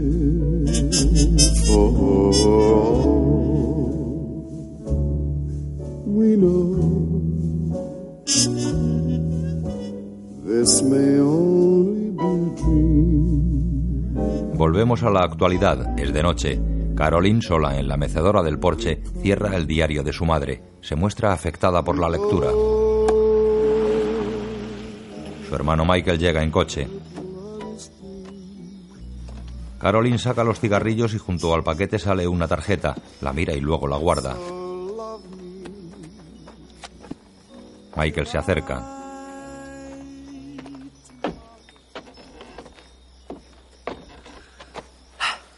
¿Dónde has estado? En un bar del pueblo.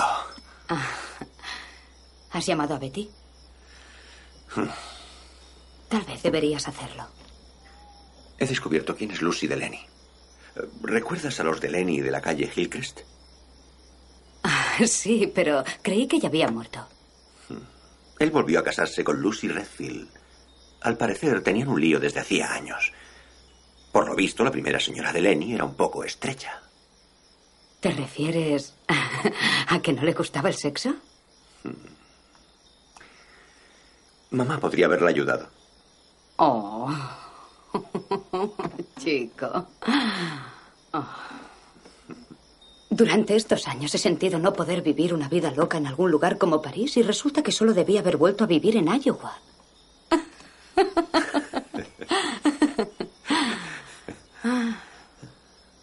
¿Estás borracho? Él muestra una botella que lleva en la mano. Aún no. Ah, ¿Te apetece salir un rato de aquí? creo que será mejor. Caroline se levanta y va hacia el coche. Ah. Dame. Dame esas llaves. No, no, no. Disculpa, dame esas llaves. Yo conduciré. En un banco del parque. No he engañado jamás a Betty. No desde que nos casamos, quiero decir. ¿Has deseado hacerlo? Solo unas mil veces. ¿Y qué hago ahora? Lo que es bueno para mamá no es bueno para mí.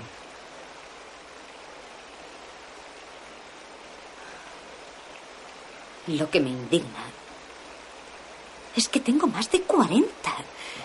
Llevo más de 20 años en esta porquería de matrimonio podrido porque eso es lo que me enseñaron, que hay que aguantar. La gente normal no se divorcia. No recuerdo la última vez que mi marido me hizo el amor con tanta intensidad que me transportara a África por todos los santos. No creo que lo hiciera jamás. y ahora descubro que entre guiso y guiso de patatas mi madre era Naís Nin. ¿Y yo qué? Me siento muy extraño, como si me engañara a mí, no a papá. ¿No es retorcido? Cuando eres el único hijo varón, te... No sé, te sientes como el príncipe del reino y en tu inconsciente crees que tu madre ya no debería desear más el sexo porque te tiene a ti. Tienes razón, es retorcido. Michael bebe de la botella. Si era tan infeliz, ¿por qué no se marchó? Caroline mira interrogante a su hermano. Coge el diario de su madre y lo abre.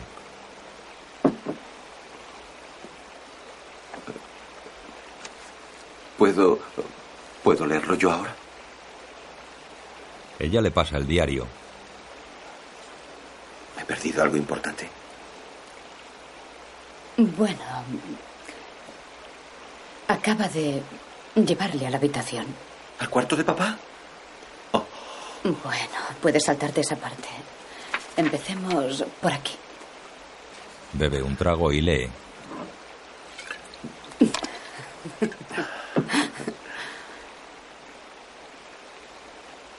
Robert dormía en la cama. Esa noche la pasé despierta. ¿Qué pasará mañana? Al final de ese día él se marcharía y todo lo nuevo y desconocido que se había vuelto tan familiar se desvanecería. La acción vuelve a 1965. Robert duerme boca arriba con su cuerpo desnudo tapado hasta la cintura por la colcha. Francesca, sentada al borde de la cama, le mira mientras acaricia el pecho del hombre. A la mañana siguiente desayunan en la cocina. Ella en bata y descalza trae las tostadas. ¿Has dormido bien? Gracias.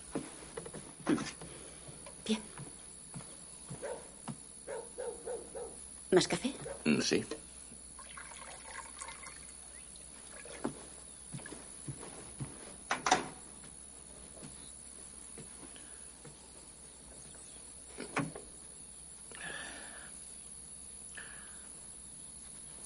Robert, espero que no te importe si te lo pregunto, pero debo hacerlo. Se sienta con él. Verás, esas amigas que tienes por todo el mundo, ¿qué es lo que ocurre? ¿Vuelves a ver alguna de ellas o las olvidas? ¿O sueles escribirles alguna vez? ¿Qué es lo que haces? ¿Qué insinúas? Solo quiero conocer la rutina, el procedimiento para no perturbar tu vida, ¿sabes? ¿Quieres mermelada? ¿Qué quieres decir con rutina? No hay ninguna rutina. ¿Crees que eso es lo nuestro? Entonces, ¿qué es? ¿Crees que depende de mí? Tú eres la que está casada y no tienes intención de dejar a tu marido. ¿Para hacer qué? ¿Largarme con alguien que necesita a todo el mundo, pero a nadie en particular? Vamos. ¿De qué serviría? ¿Me pasas la mantequilla, por favor? He sido sincero contigo. Mm. Sí, totalmente. Tienes, tienes la costumbre de no necesitar nada y eso resulta muy difícil de cambiar, pero en ese caso, Le quita el plato. ¿por qué dormir? No necesitas descansar. ¿Por qué comer? No necesitas alimentarte. ¿Qué estás haciendo? Pues no lo sé, es posible que yo no esté hecha para ser una ciudadana del mundo que lo experimenta todo y nada a la vez. ¿Cómo sabes lo que yo experimento? Te conozco. Oh, ¿Y qué significaría algo así para alguien que no necesita significado si solo se deja llevar por el misterio, que finge no estar muerto de miedo? Acabemos con esto ahora mismo. Verás, cuando te vayas Sí. voy a tener que sentarme aquí el resto de mi vida preguntándome qué me ocurrió. Eso si ha ocurrido algo. Tendré que preguntarme si estarás sentado en la cocina de un ama de casa en Rumanía o en algún lugar contándoselo todo acerca de tu mundo de amigos, incluyéndome en ese grupo. ¿Qué quieres que diga? Verás, yo no quiero que digas nada. En realidad no necesito que digas nada. Quiero que acabes con esto ahora mismo. Bien. ¿Más huevos o quieres que follemos sobre el suelo por última vez? Yo no voy a. No, no voy a disculparme por ser No, quien soy. te pide que y lo no voy a permitir que me haga sentir que he hecho algo No, no te malo. preocupes, no te voy a hacer sentir nada y punto. Porque te has creado ese papelito en el mundo en que consigues ser un mirón, un ermitaño y un, y un amante cuando lo deseas. Y los demás debemos sentirnos muy agradecidos por ese breve momento en que nos tocaste. ¡Vete al cuerno! No es humano no sentirse solo y no es humano no sentir miedo. Eres un hipócrita y un falso. No quiero necesitarte. ¿Por qué? Porque no puedo tenerte.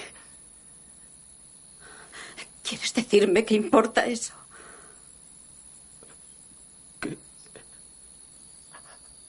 Confundido, Robert va hasta el fregadero y se apoya en él. Francesca se acerca por la espalda. No lo entiendes. Yo solo, oh, Robert, no lo entiendes. Solo necesito saber la verdad. Necesito saber la verdad, porque si no me volveré loca. Así que dime algo, lo que sea, porque no puedo creer que esto me baste solo porque tiene que ser así. Y no puedo fingir que no siento lo que siento, solo porque mañana se acabe. Si he hecho algo que te haya hecho pensar que lo que nos ha pasado no es nuevo para mí, que solo es una rutina, sí te pido disculpas. ¿Qué hace que sea diferente, Robert? Se vuelve hacia ella. Verás, cuando pienso en por qué hago fotos, la única razón que se me ocurre es que me parece que he estado viajando hacia aquí. Y ahora, a- ahora me parece que todo cuanto he hecho en mi vida me ha estado conduciendo hacia ti. Y sí, tengo que pensar que mañana me iré sin ti.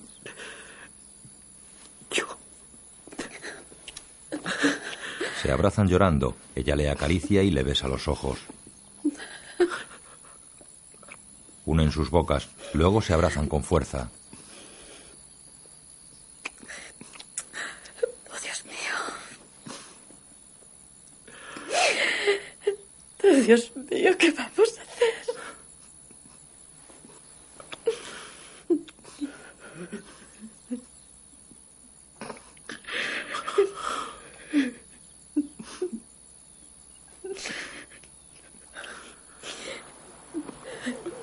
A través de la ventana ven llegar un coche que se detiene en la puerta. ¿Dónde, dónde está tu camioneta? Detrás del granero. Me iré. Me iré arriba. Ella recoge la taza de Robert. Se arregla el pelo. Una señora gordita sale del coche con un plato cubierto por una servilleta. Francesca no acierta a ponerse las horquillas. Mierda. Hola. Hola, Macho. Hola, he hecho unas galletas de chocolate. He mandado a Floyd a la ciudad con el chico. Le dije, Floyd, voy a pasar la tarde con mi amiga y no hay nada más que hablar. Me dijo, ¿quién va a preparar el almuerzo? Y le dije, tomo la baja, así que almorzate en el café. ¿No es divertido? Pues no se atrevió ni a arquear una ceja. No voy a decirte lo tarde que volvió de su velada con los inútiles del rancho Stanford. Lo siento, cielo, he tardado dos días en venir, pero con el chico en casa el tiempo me pasa volando. ¿Sabes algo de Richard? ¿Qué tal la feria? ¡Qué calor! Sí, hace calor. Por la tarde la vecina se aleja en su coche. Francesca entra en el dormitorio y ve a Robert durmiendo vestido sobre la cama de matrimonio. Se recuesta junto a él abrazándole por la espalda.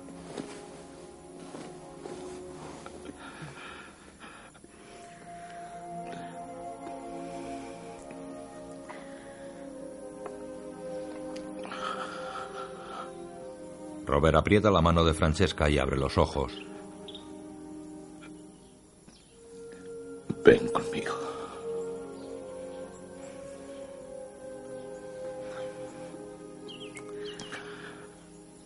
Márchate conmigo.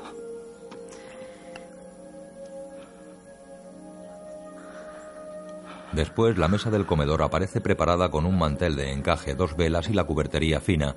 Robert enciende las velas al son de la música sintonizada en la radio. One once in every life, someone comes along, and you came to Arriba, Francesca, con ajustado vestido rojo, prepara sus maletas. No puede abrir el cajón de la cómoda.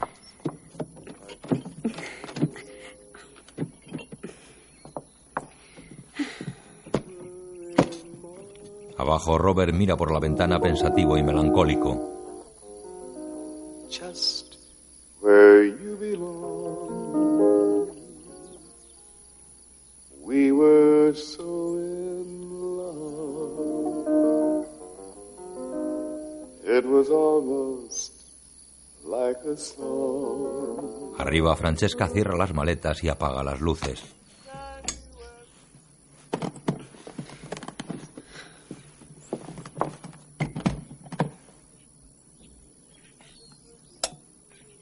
Coge las maletas y baja.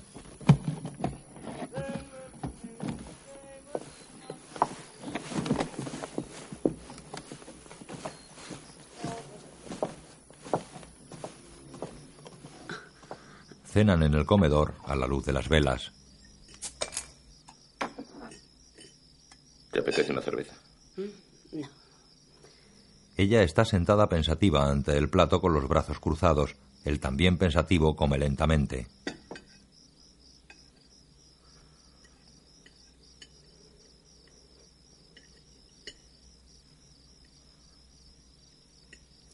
No te vendrás conmigo, ¿verdad?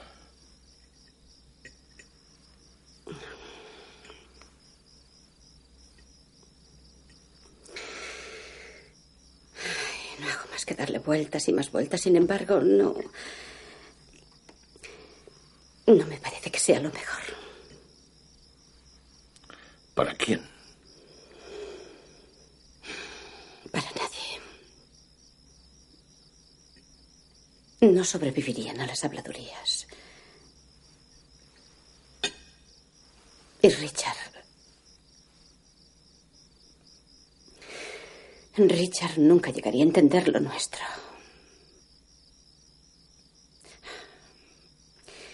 Le partiría el corazón. Y no se lo merece. No ha hecho daño a nadie en toda su vida. Eh, puede irse a otro lugar. Las personas se trasladan. Esta granja pertenece a su familia desde hace más de 100 años. Richard no sabría vivir en otro lugar. Y mis hijos. Ya son casi adultos. Y tú misma has dicho que apenas te hablan. Sí, no dicen mucho.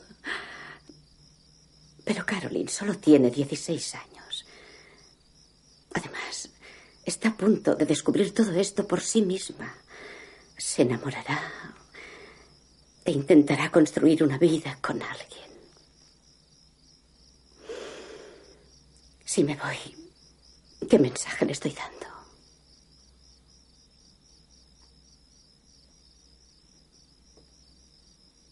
¿Y nosotros? Supongo que sabes, en tu fuero interno, que en cuanto nos vayamos de aquí todo cambiará. Sí, podría. podría mejorar. Por otro lado, no importa la distancia que pongamos entre nosotros y esta casa, yo. Yo la llevaré dentro de mí. Lamentaré cada momento que pasamos juntos y. Empezaré a culpar el quererte por lo mucho que duele. Y entonces incluso estos cuatro maravillosos días solo me parecerán algo sórdido y una equivocación. Francesca, ¿crees que lo que nos ha pasado le, le pasa a cualquiera? Lo que sentimos el uno por el otro. Ahora puede decirse que ya no somos dos personas, sino una sola. Y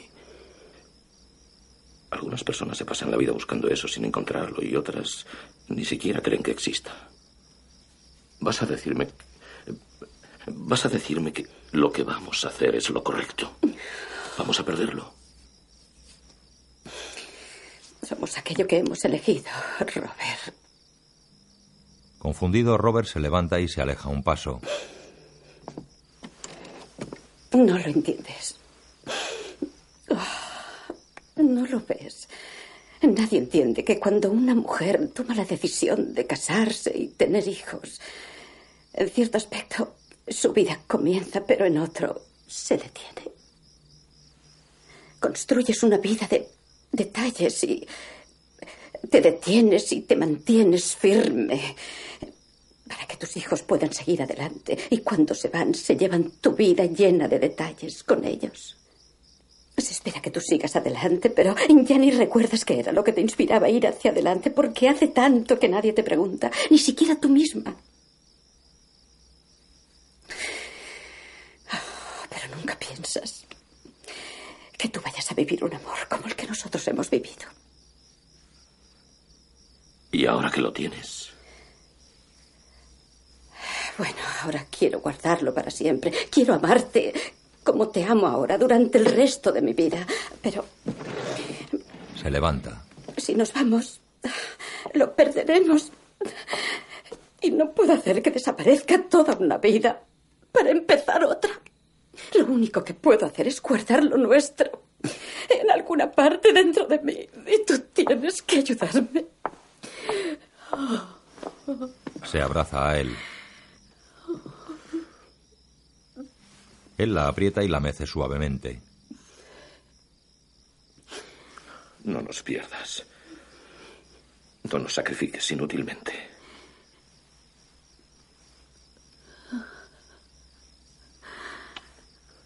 Tal vez te sientas así, tal vez no. Quizás sea porque estás en esta casa. Tal vez mañana cuando vuelvan te sientas de otro modo. ¿No crees que eso sea posible? No lo sé. Abatida, ella se sienta.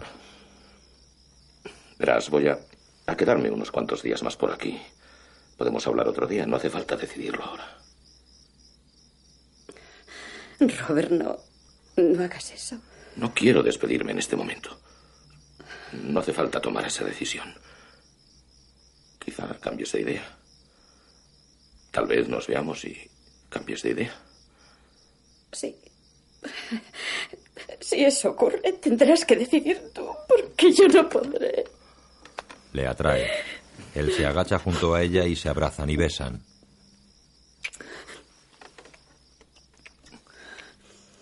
Luego apoya su cabeza en el regazo de Francesca.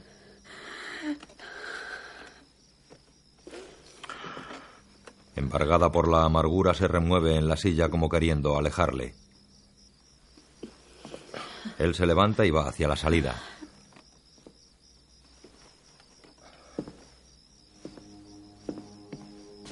Se detiene y se vuelve hacia ella. Solo lo diré una vez. No lo había dicho nunca. Pero esta clase de certeza solo se presenta una vez en la vida. Gira y sale de la casa.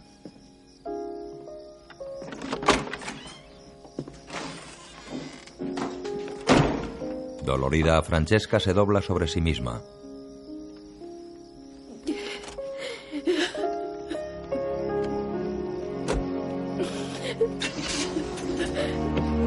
Se levanta y se asoma a la ventana.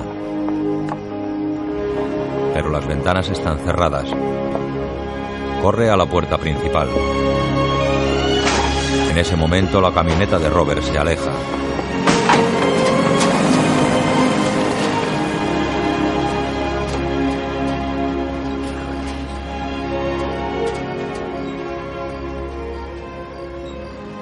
Francesca queda mirando fijamente hacia el punto por donde desapareció el vehículo.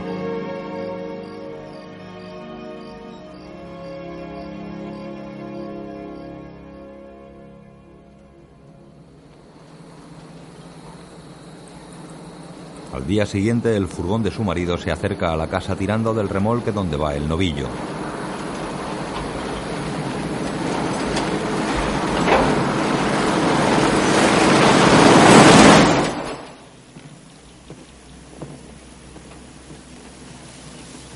Francesca se asoma a la puerta a través del mosquitero y ve el furgón acercándose. Ahora está como antes, con un típico vestido de ama de casa y un peinado descuidado que difuminan sus formas femeninas. Su rostro se quiebra en un rictus amargo. Se lleva la mano a la cara conteniendo su emoción. Fuerza una sonrisa y abre. Levanta el brazo saludando a su familia que llega. Salen. Caroline muestra la medalla ganada en la exhibición. Mira.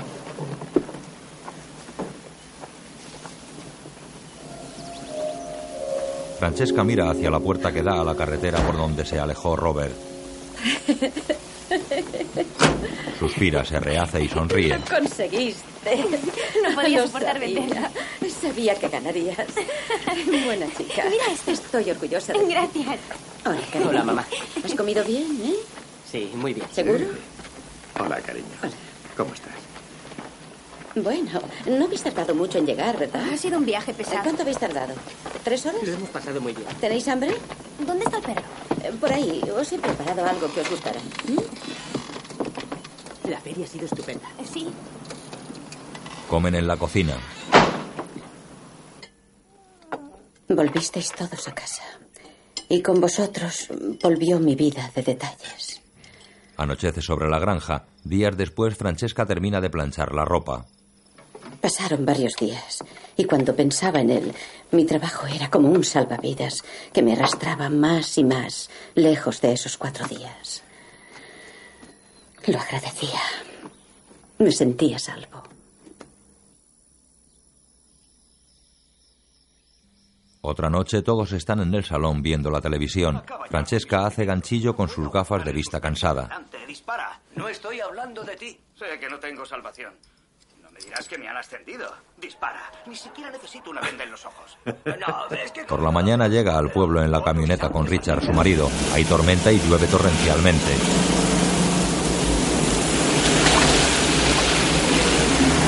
Se detienen ante un almacén de comestibles.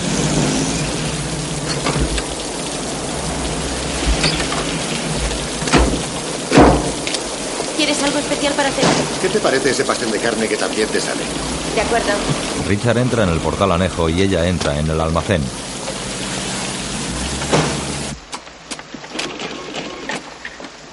Francesca sale con la compra. Entra en el furgón.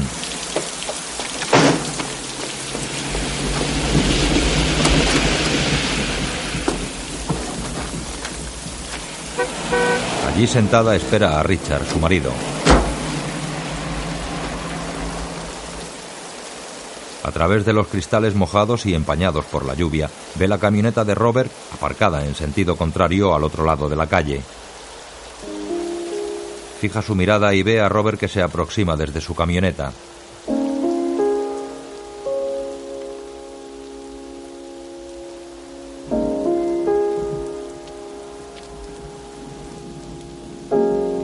Empapado por la lluvia, Robert se detiene en el centro de la calzada mirando hacia Francesca. La respiración de Francesca se agita. Robert la mira con expresión suplicante. La lluvia chorrea sobre el hombre. Ella le mira con ternura y esboza una sonrisa. Con esfuerzo, Robert sonríe. Luego su expresión se vuelve triste.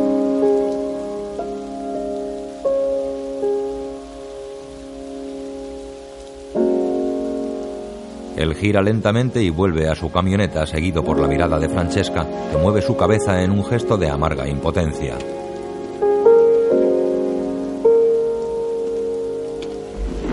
Llega Richard y arranca.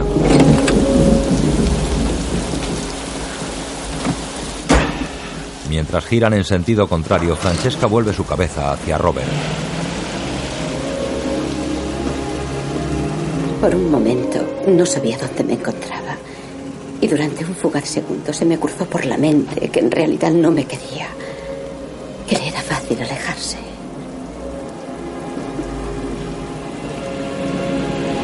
Al girar la camioneta se coloca tras la de Robert que está arrancando. A pocos metros se detienen ante un semáforo en rojo.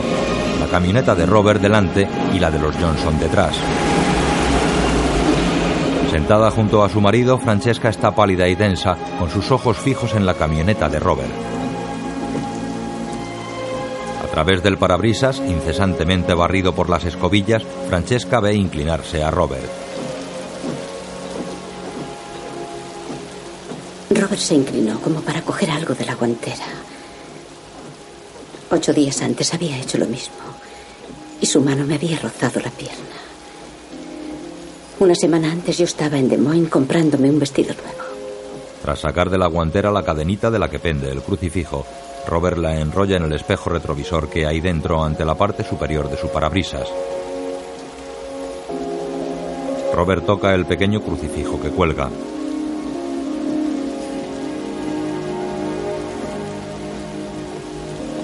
Richard se fija en la matrícula de la camioneta de Robert. Esa camioneta está muy lejos de su casa. Es de Washington. Apuesto a que es ese fotógrafo del que estaban hablando en el café. Se enciende la luz verde del semáforo, pero Robert no arranca. ¿Pero a qué está esperando? La mano de Francesca se aferra con fuerza al manillar de la puerta. Su cara se tensa como queriendo tomar una determinación.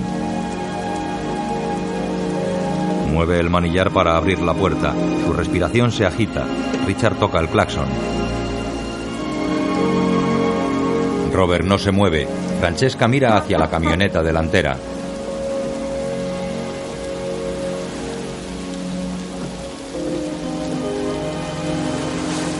Vamos. Finalmente Robert arranca.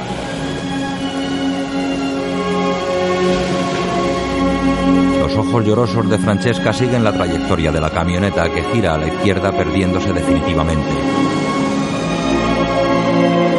Gira su cabeza hasta que la calle de la izquierda quedó atrás, luego la deja caer sobre el respaldo del asiento. Su mano suelta el manillar de la puerta y llora amargamente.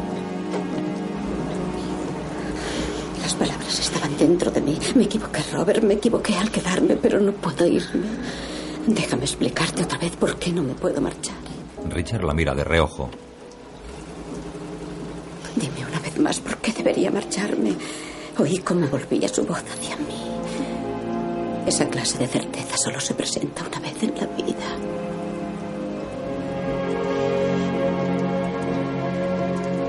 ¿Qué te ocurre, Franny? ¿Quieres hacer el favor de decirme qué te ocurre?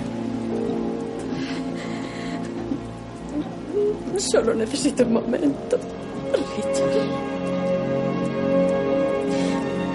Solo.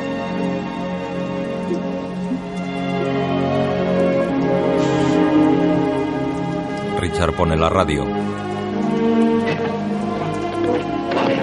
Ahora informe semanal para granjeros que les ofrece piensos y cereales Magni. Algunas zonas del estado informan del incremento de ciertas plagas en los cultivos. Por ello aconsejamos en primer lugar preparar la zona a sulfatar. El furgón llega a casa.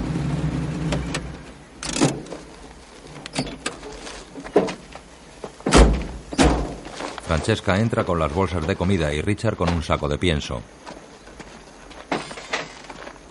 Deja las bolsas sobre la mesa de la cocina. Pone la radio.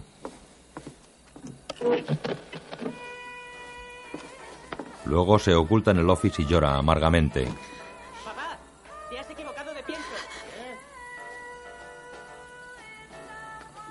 Se tapa la boca para ahogar los gemidos.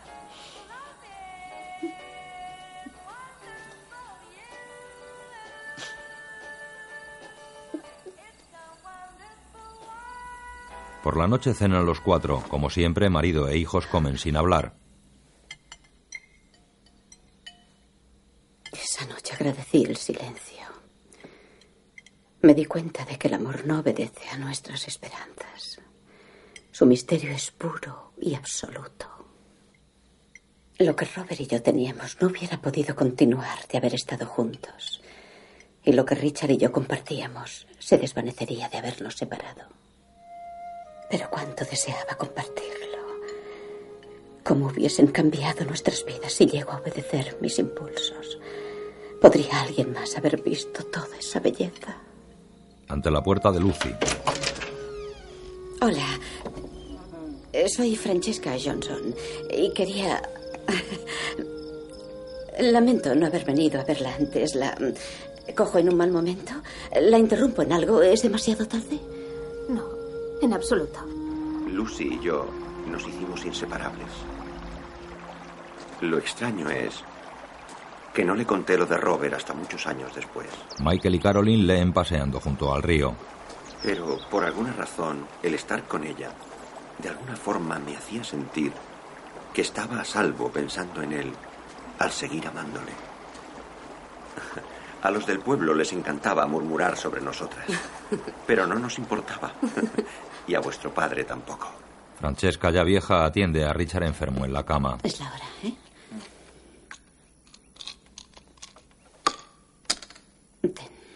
Le levanta la cabeza y le da una píldora. Eso es. Toma un sorbo. Bien. Descansa. Estás mejor.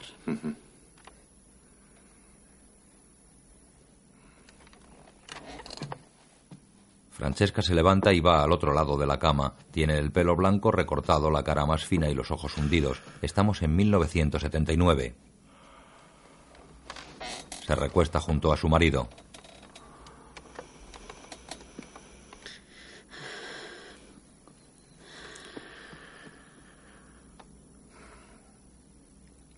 Franny, quería decirte una cosa. Ya sé que tenías tus propios sueños. Lamento no haber podido dártelos.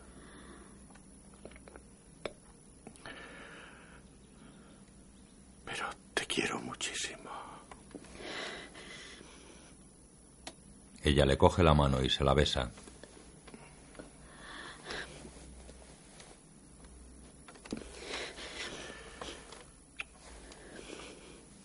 Luego le besa en la mejilla.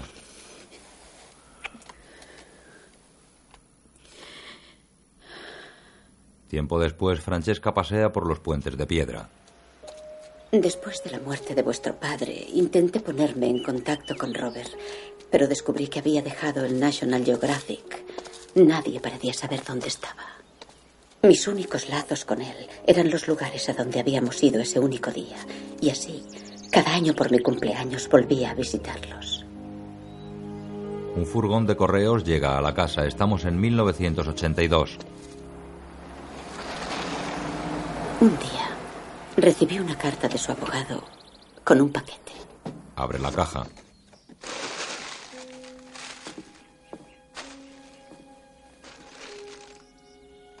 Saca papel de periódico colocado como relleno y fija su mirada en un sobre con su nombre.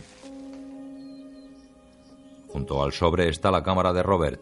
Francesca la coge y la mira.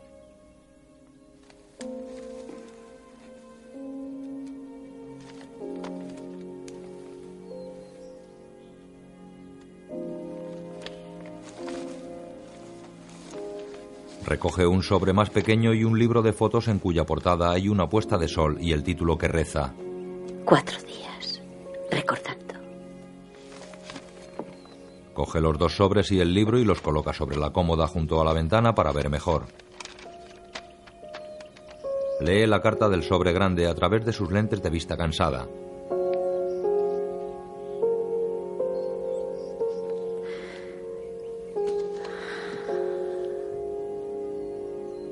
Mientras lee, grandes lagrimones caen por sus mejillas. Es la carta que Caroline encontró al principio en la caja de seguridad.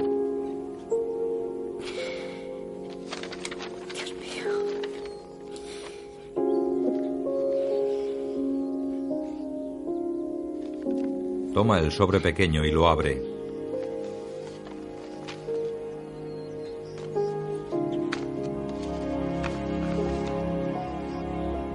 Su interior extrae la pulsera que solía llevar Robert.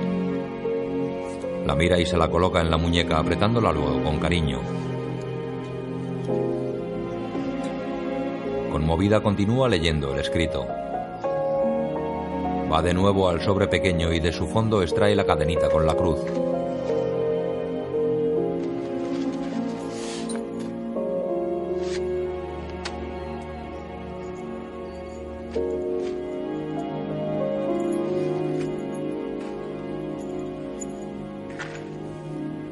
La cadenita y coge el libro. Es un libro de poemas y fotos publicado por Robert.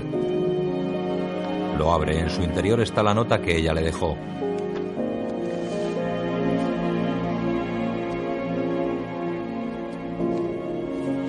Aparta la nota y lee el primer poema del libro. Para Efe, hay un placer en los bosques sin sendero. Hay un éxtasis en la orilla solitaria. Rompe a llorar amargamente.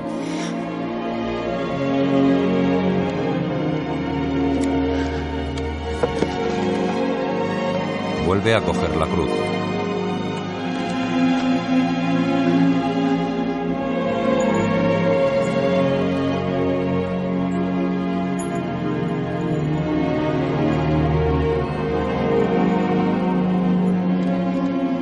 Con ella en la mano se acerca a la ventana de su izquierda. La luz del sol se refleja en sus blancos cabellos.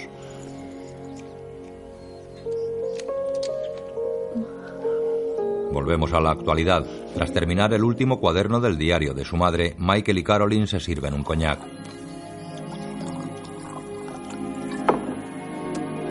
Levantan sus copas y brindan sonrientes mientras escuchan las últimas palabras del diario. No ha pasado un solo día desde entonces sin que no haya pensado en él. Cuando dijo que ya no éramos dos personas, tenía razón. No creo que hubiera dos personas más unidas que nosotros. De no ser por él, no creo que hubiera aguantado todos estos años en la granja. ¿Recuerdas aquel vestido mío que tú querías, Caroline? ¿El que decías que nunca me ponía? Sé que era una tontería, pero para mí era como si me pidieras mi vestido de novia para ir al cine.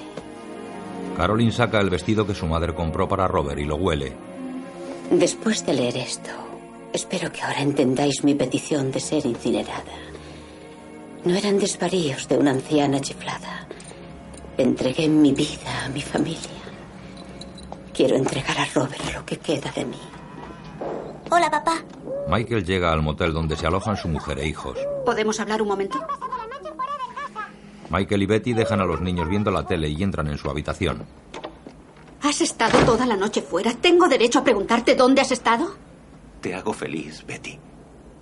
Porque deseo hacerlo. Es lo que más deseo. Besa a su mujer con pasión. En el dormitorio de la finca, Caroline llama a su marido por teléfono. Lleva puesto aquel vestido de su madre. Hola, Steve, soy yo. Bien. ¿Y tú? Escucha, tenemos que hablar. ¿Qué tal la hora? Ah. No, he decidido quedarme un tiempo en esta casa. No sé cuánto tiempo. No, no estoy enfadada, Steve. No lo estoy. No estoy nada enfadada. Le he dado a Lucy su libro de fotografías. Si os interesa, echadle un vistazo. Si mis palabras aún nos han aclarado algunas cosas, tal vez sus fotos puedan iluminarlas.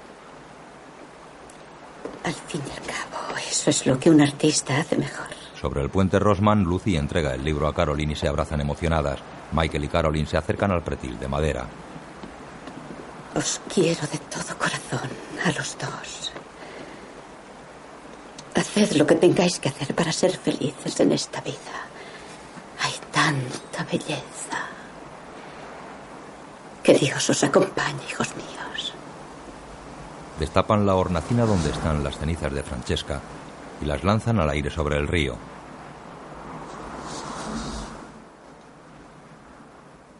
La brisa esparce la nube de cenizas.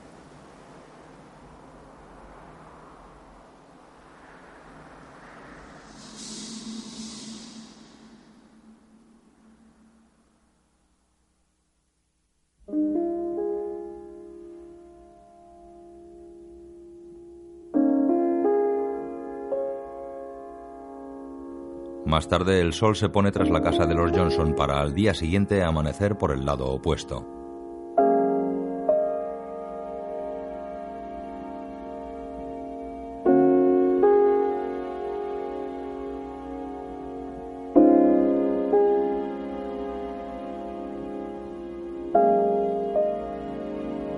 Dirigida por Clint Eastwood. Guión Richard Lagravenés. Basado en la novela de Robert James Waller. Fotografía Jack N. Green. Música Lenny Niehaus.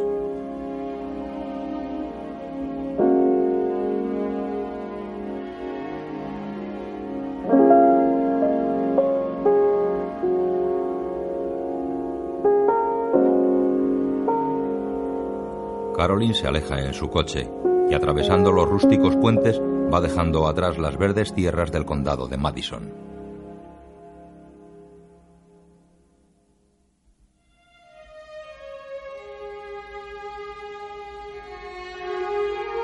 Con Clint Eastwood, Meryl Streep, Annie Corley, Victor Slezar, Jim Haney, Phyllis Lyons y Debra Monk.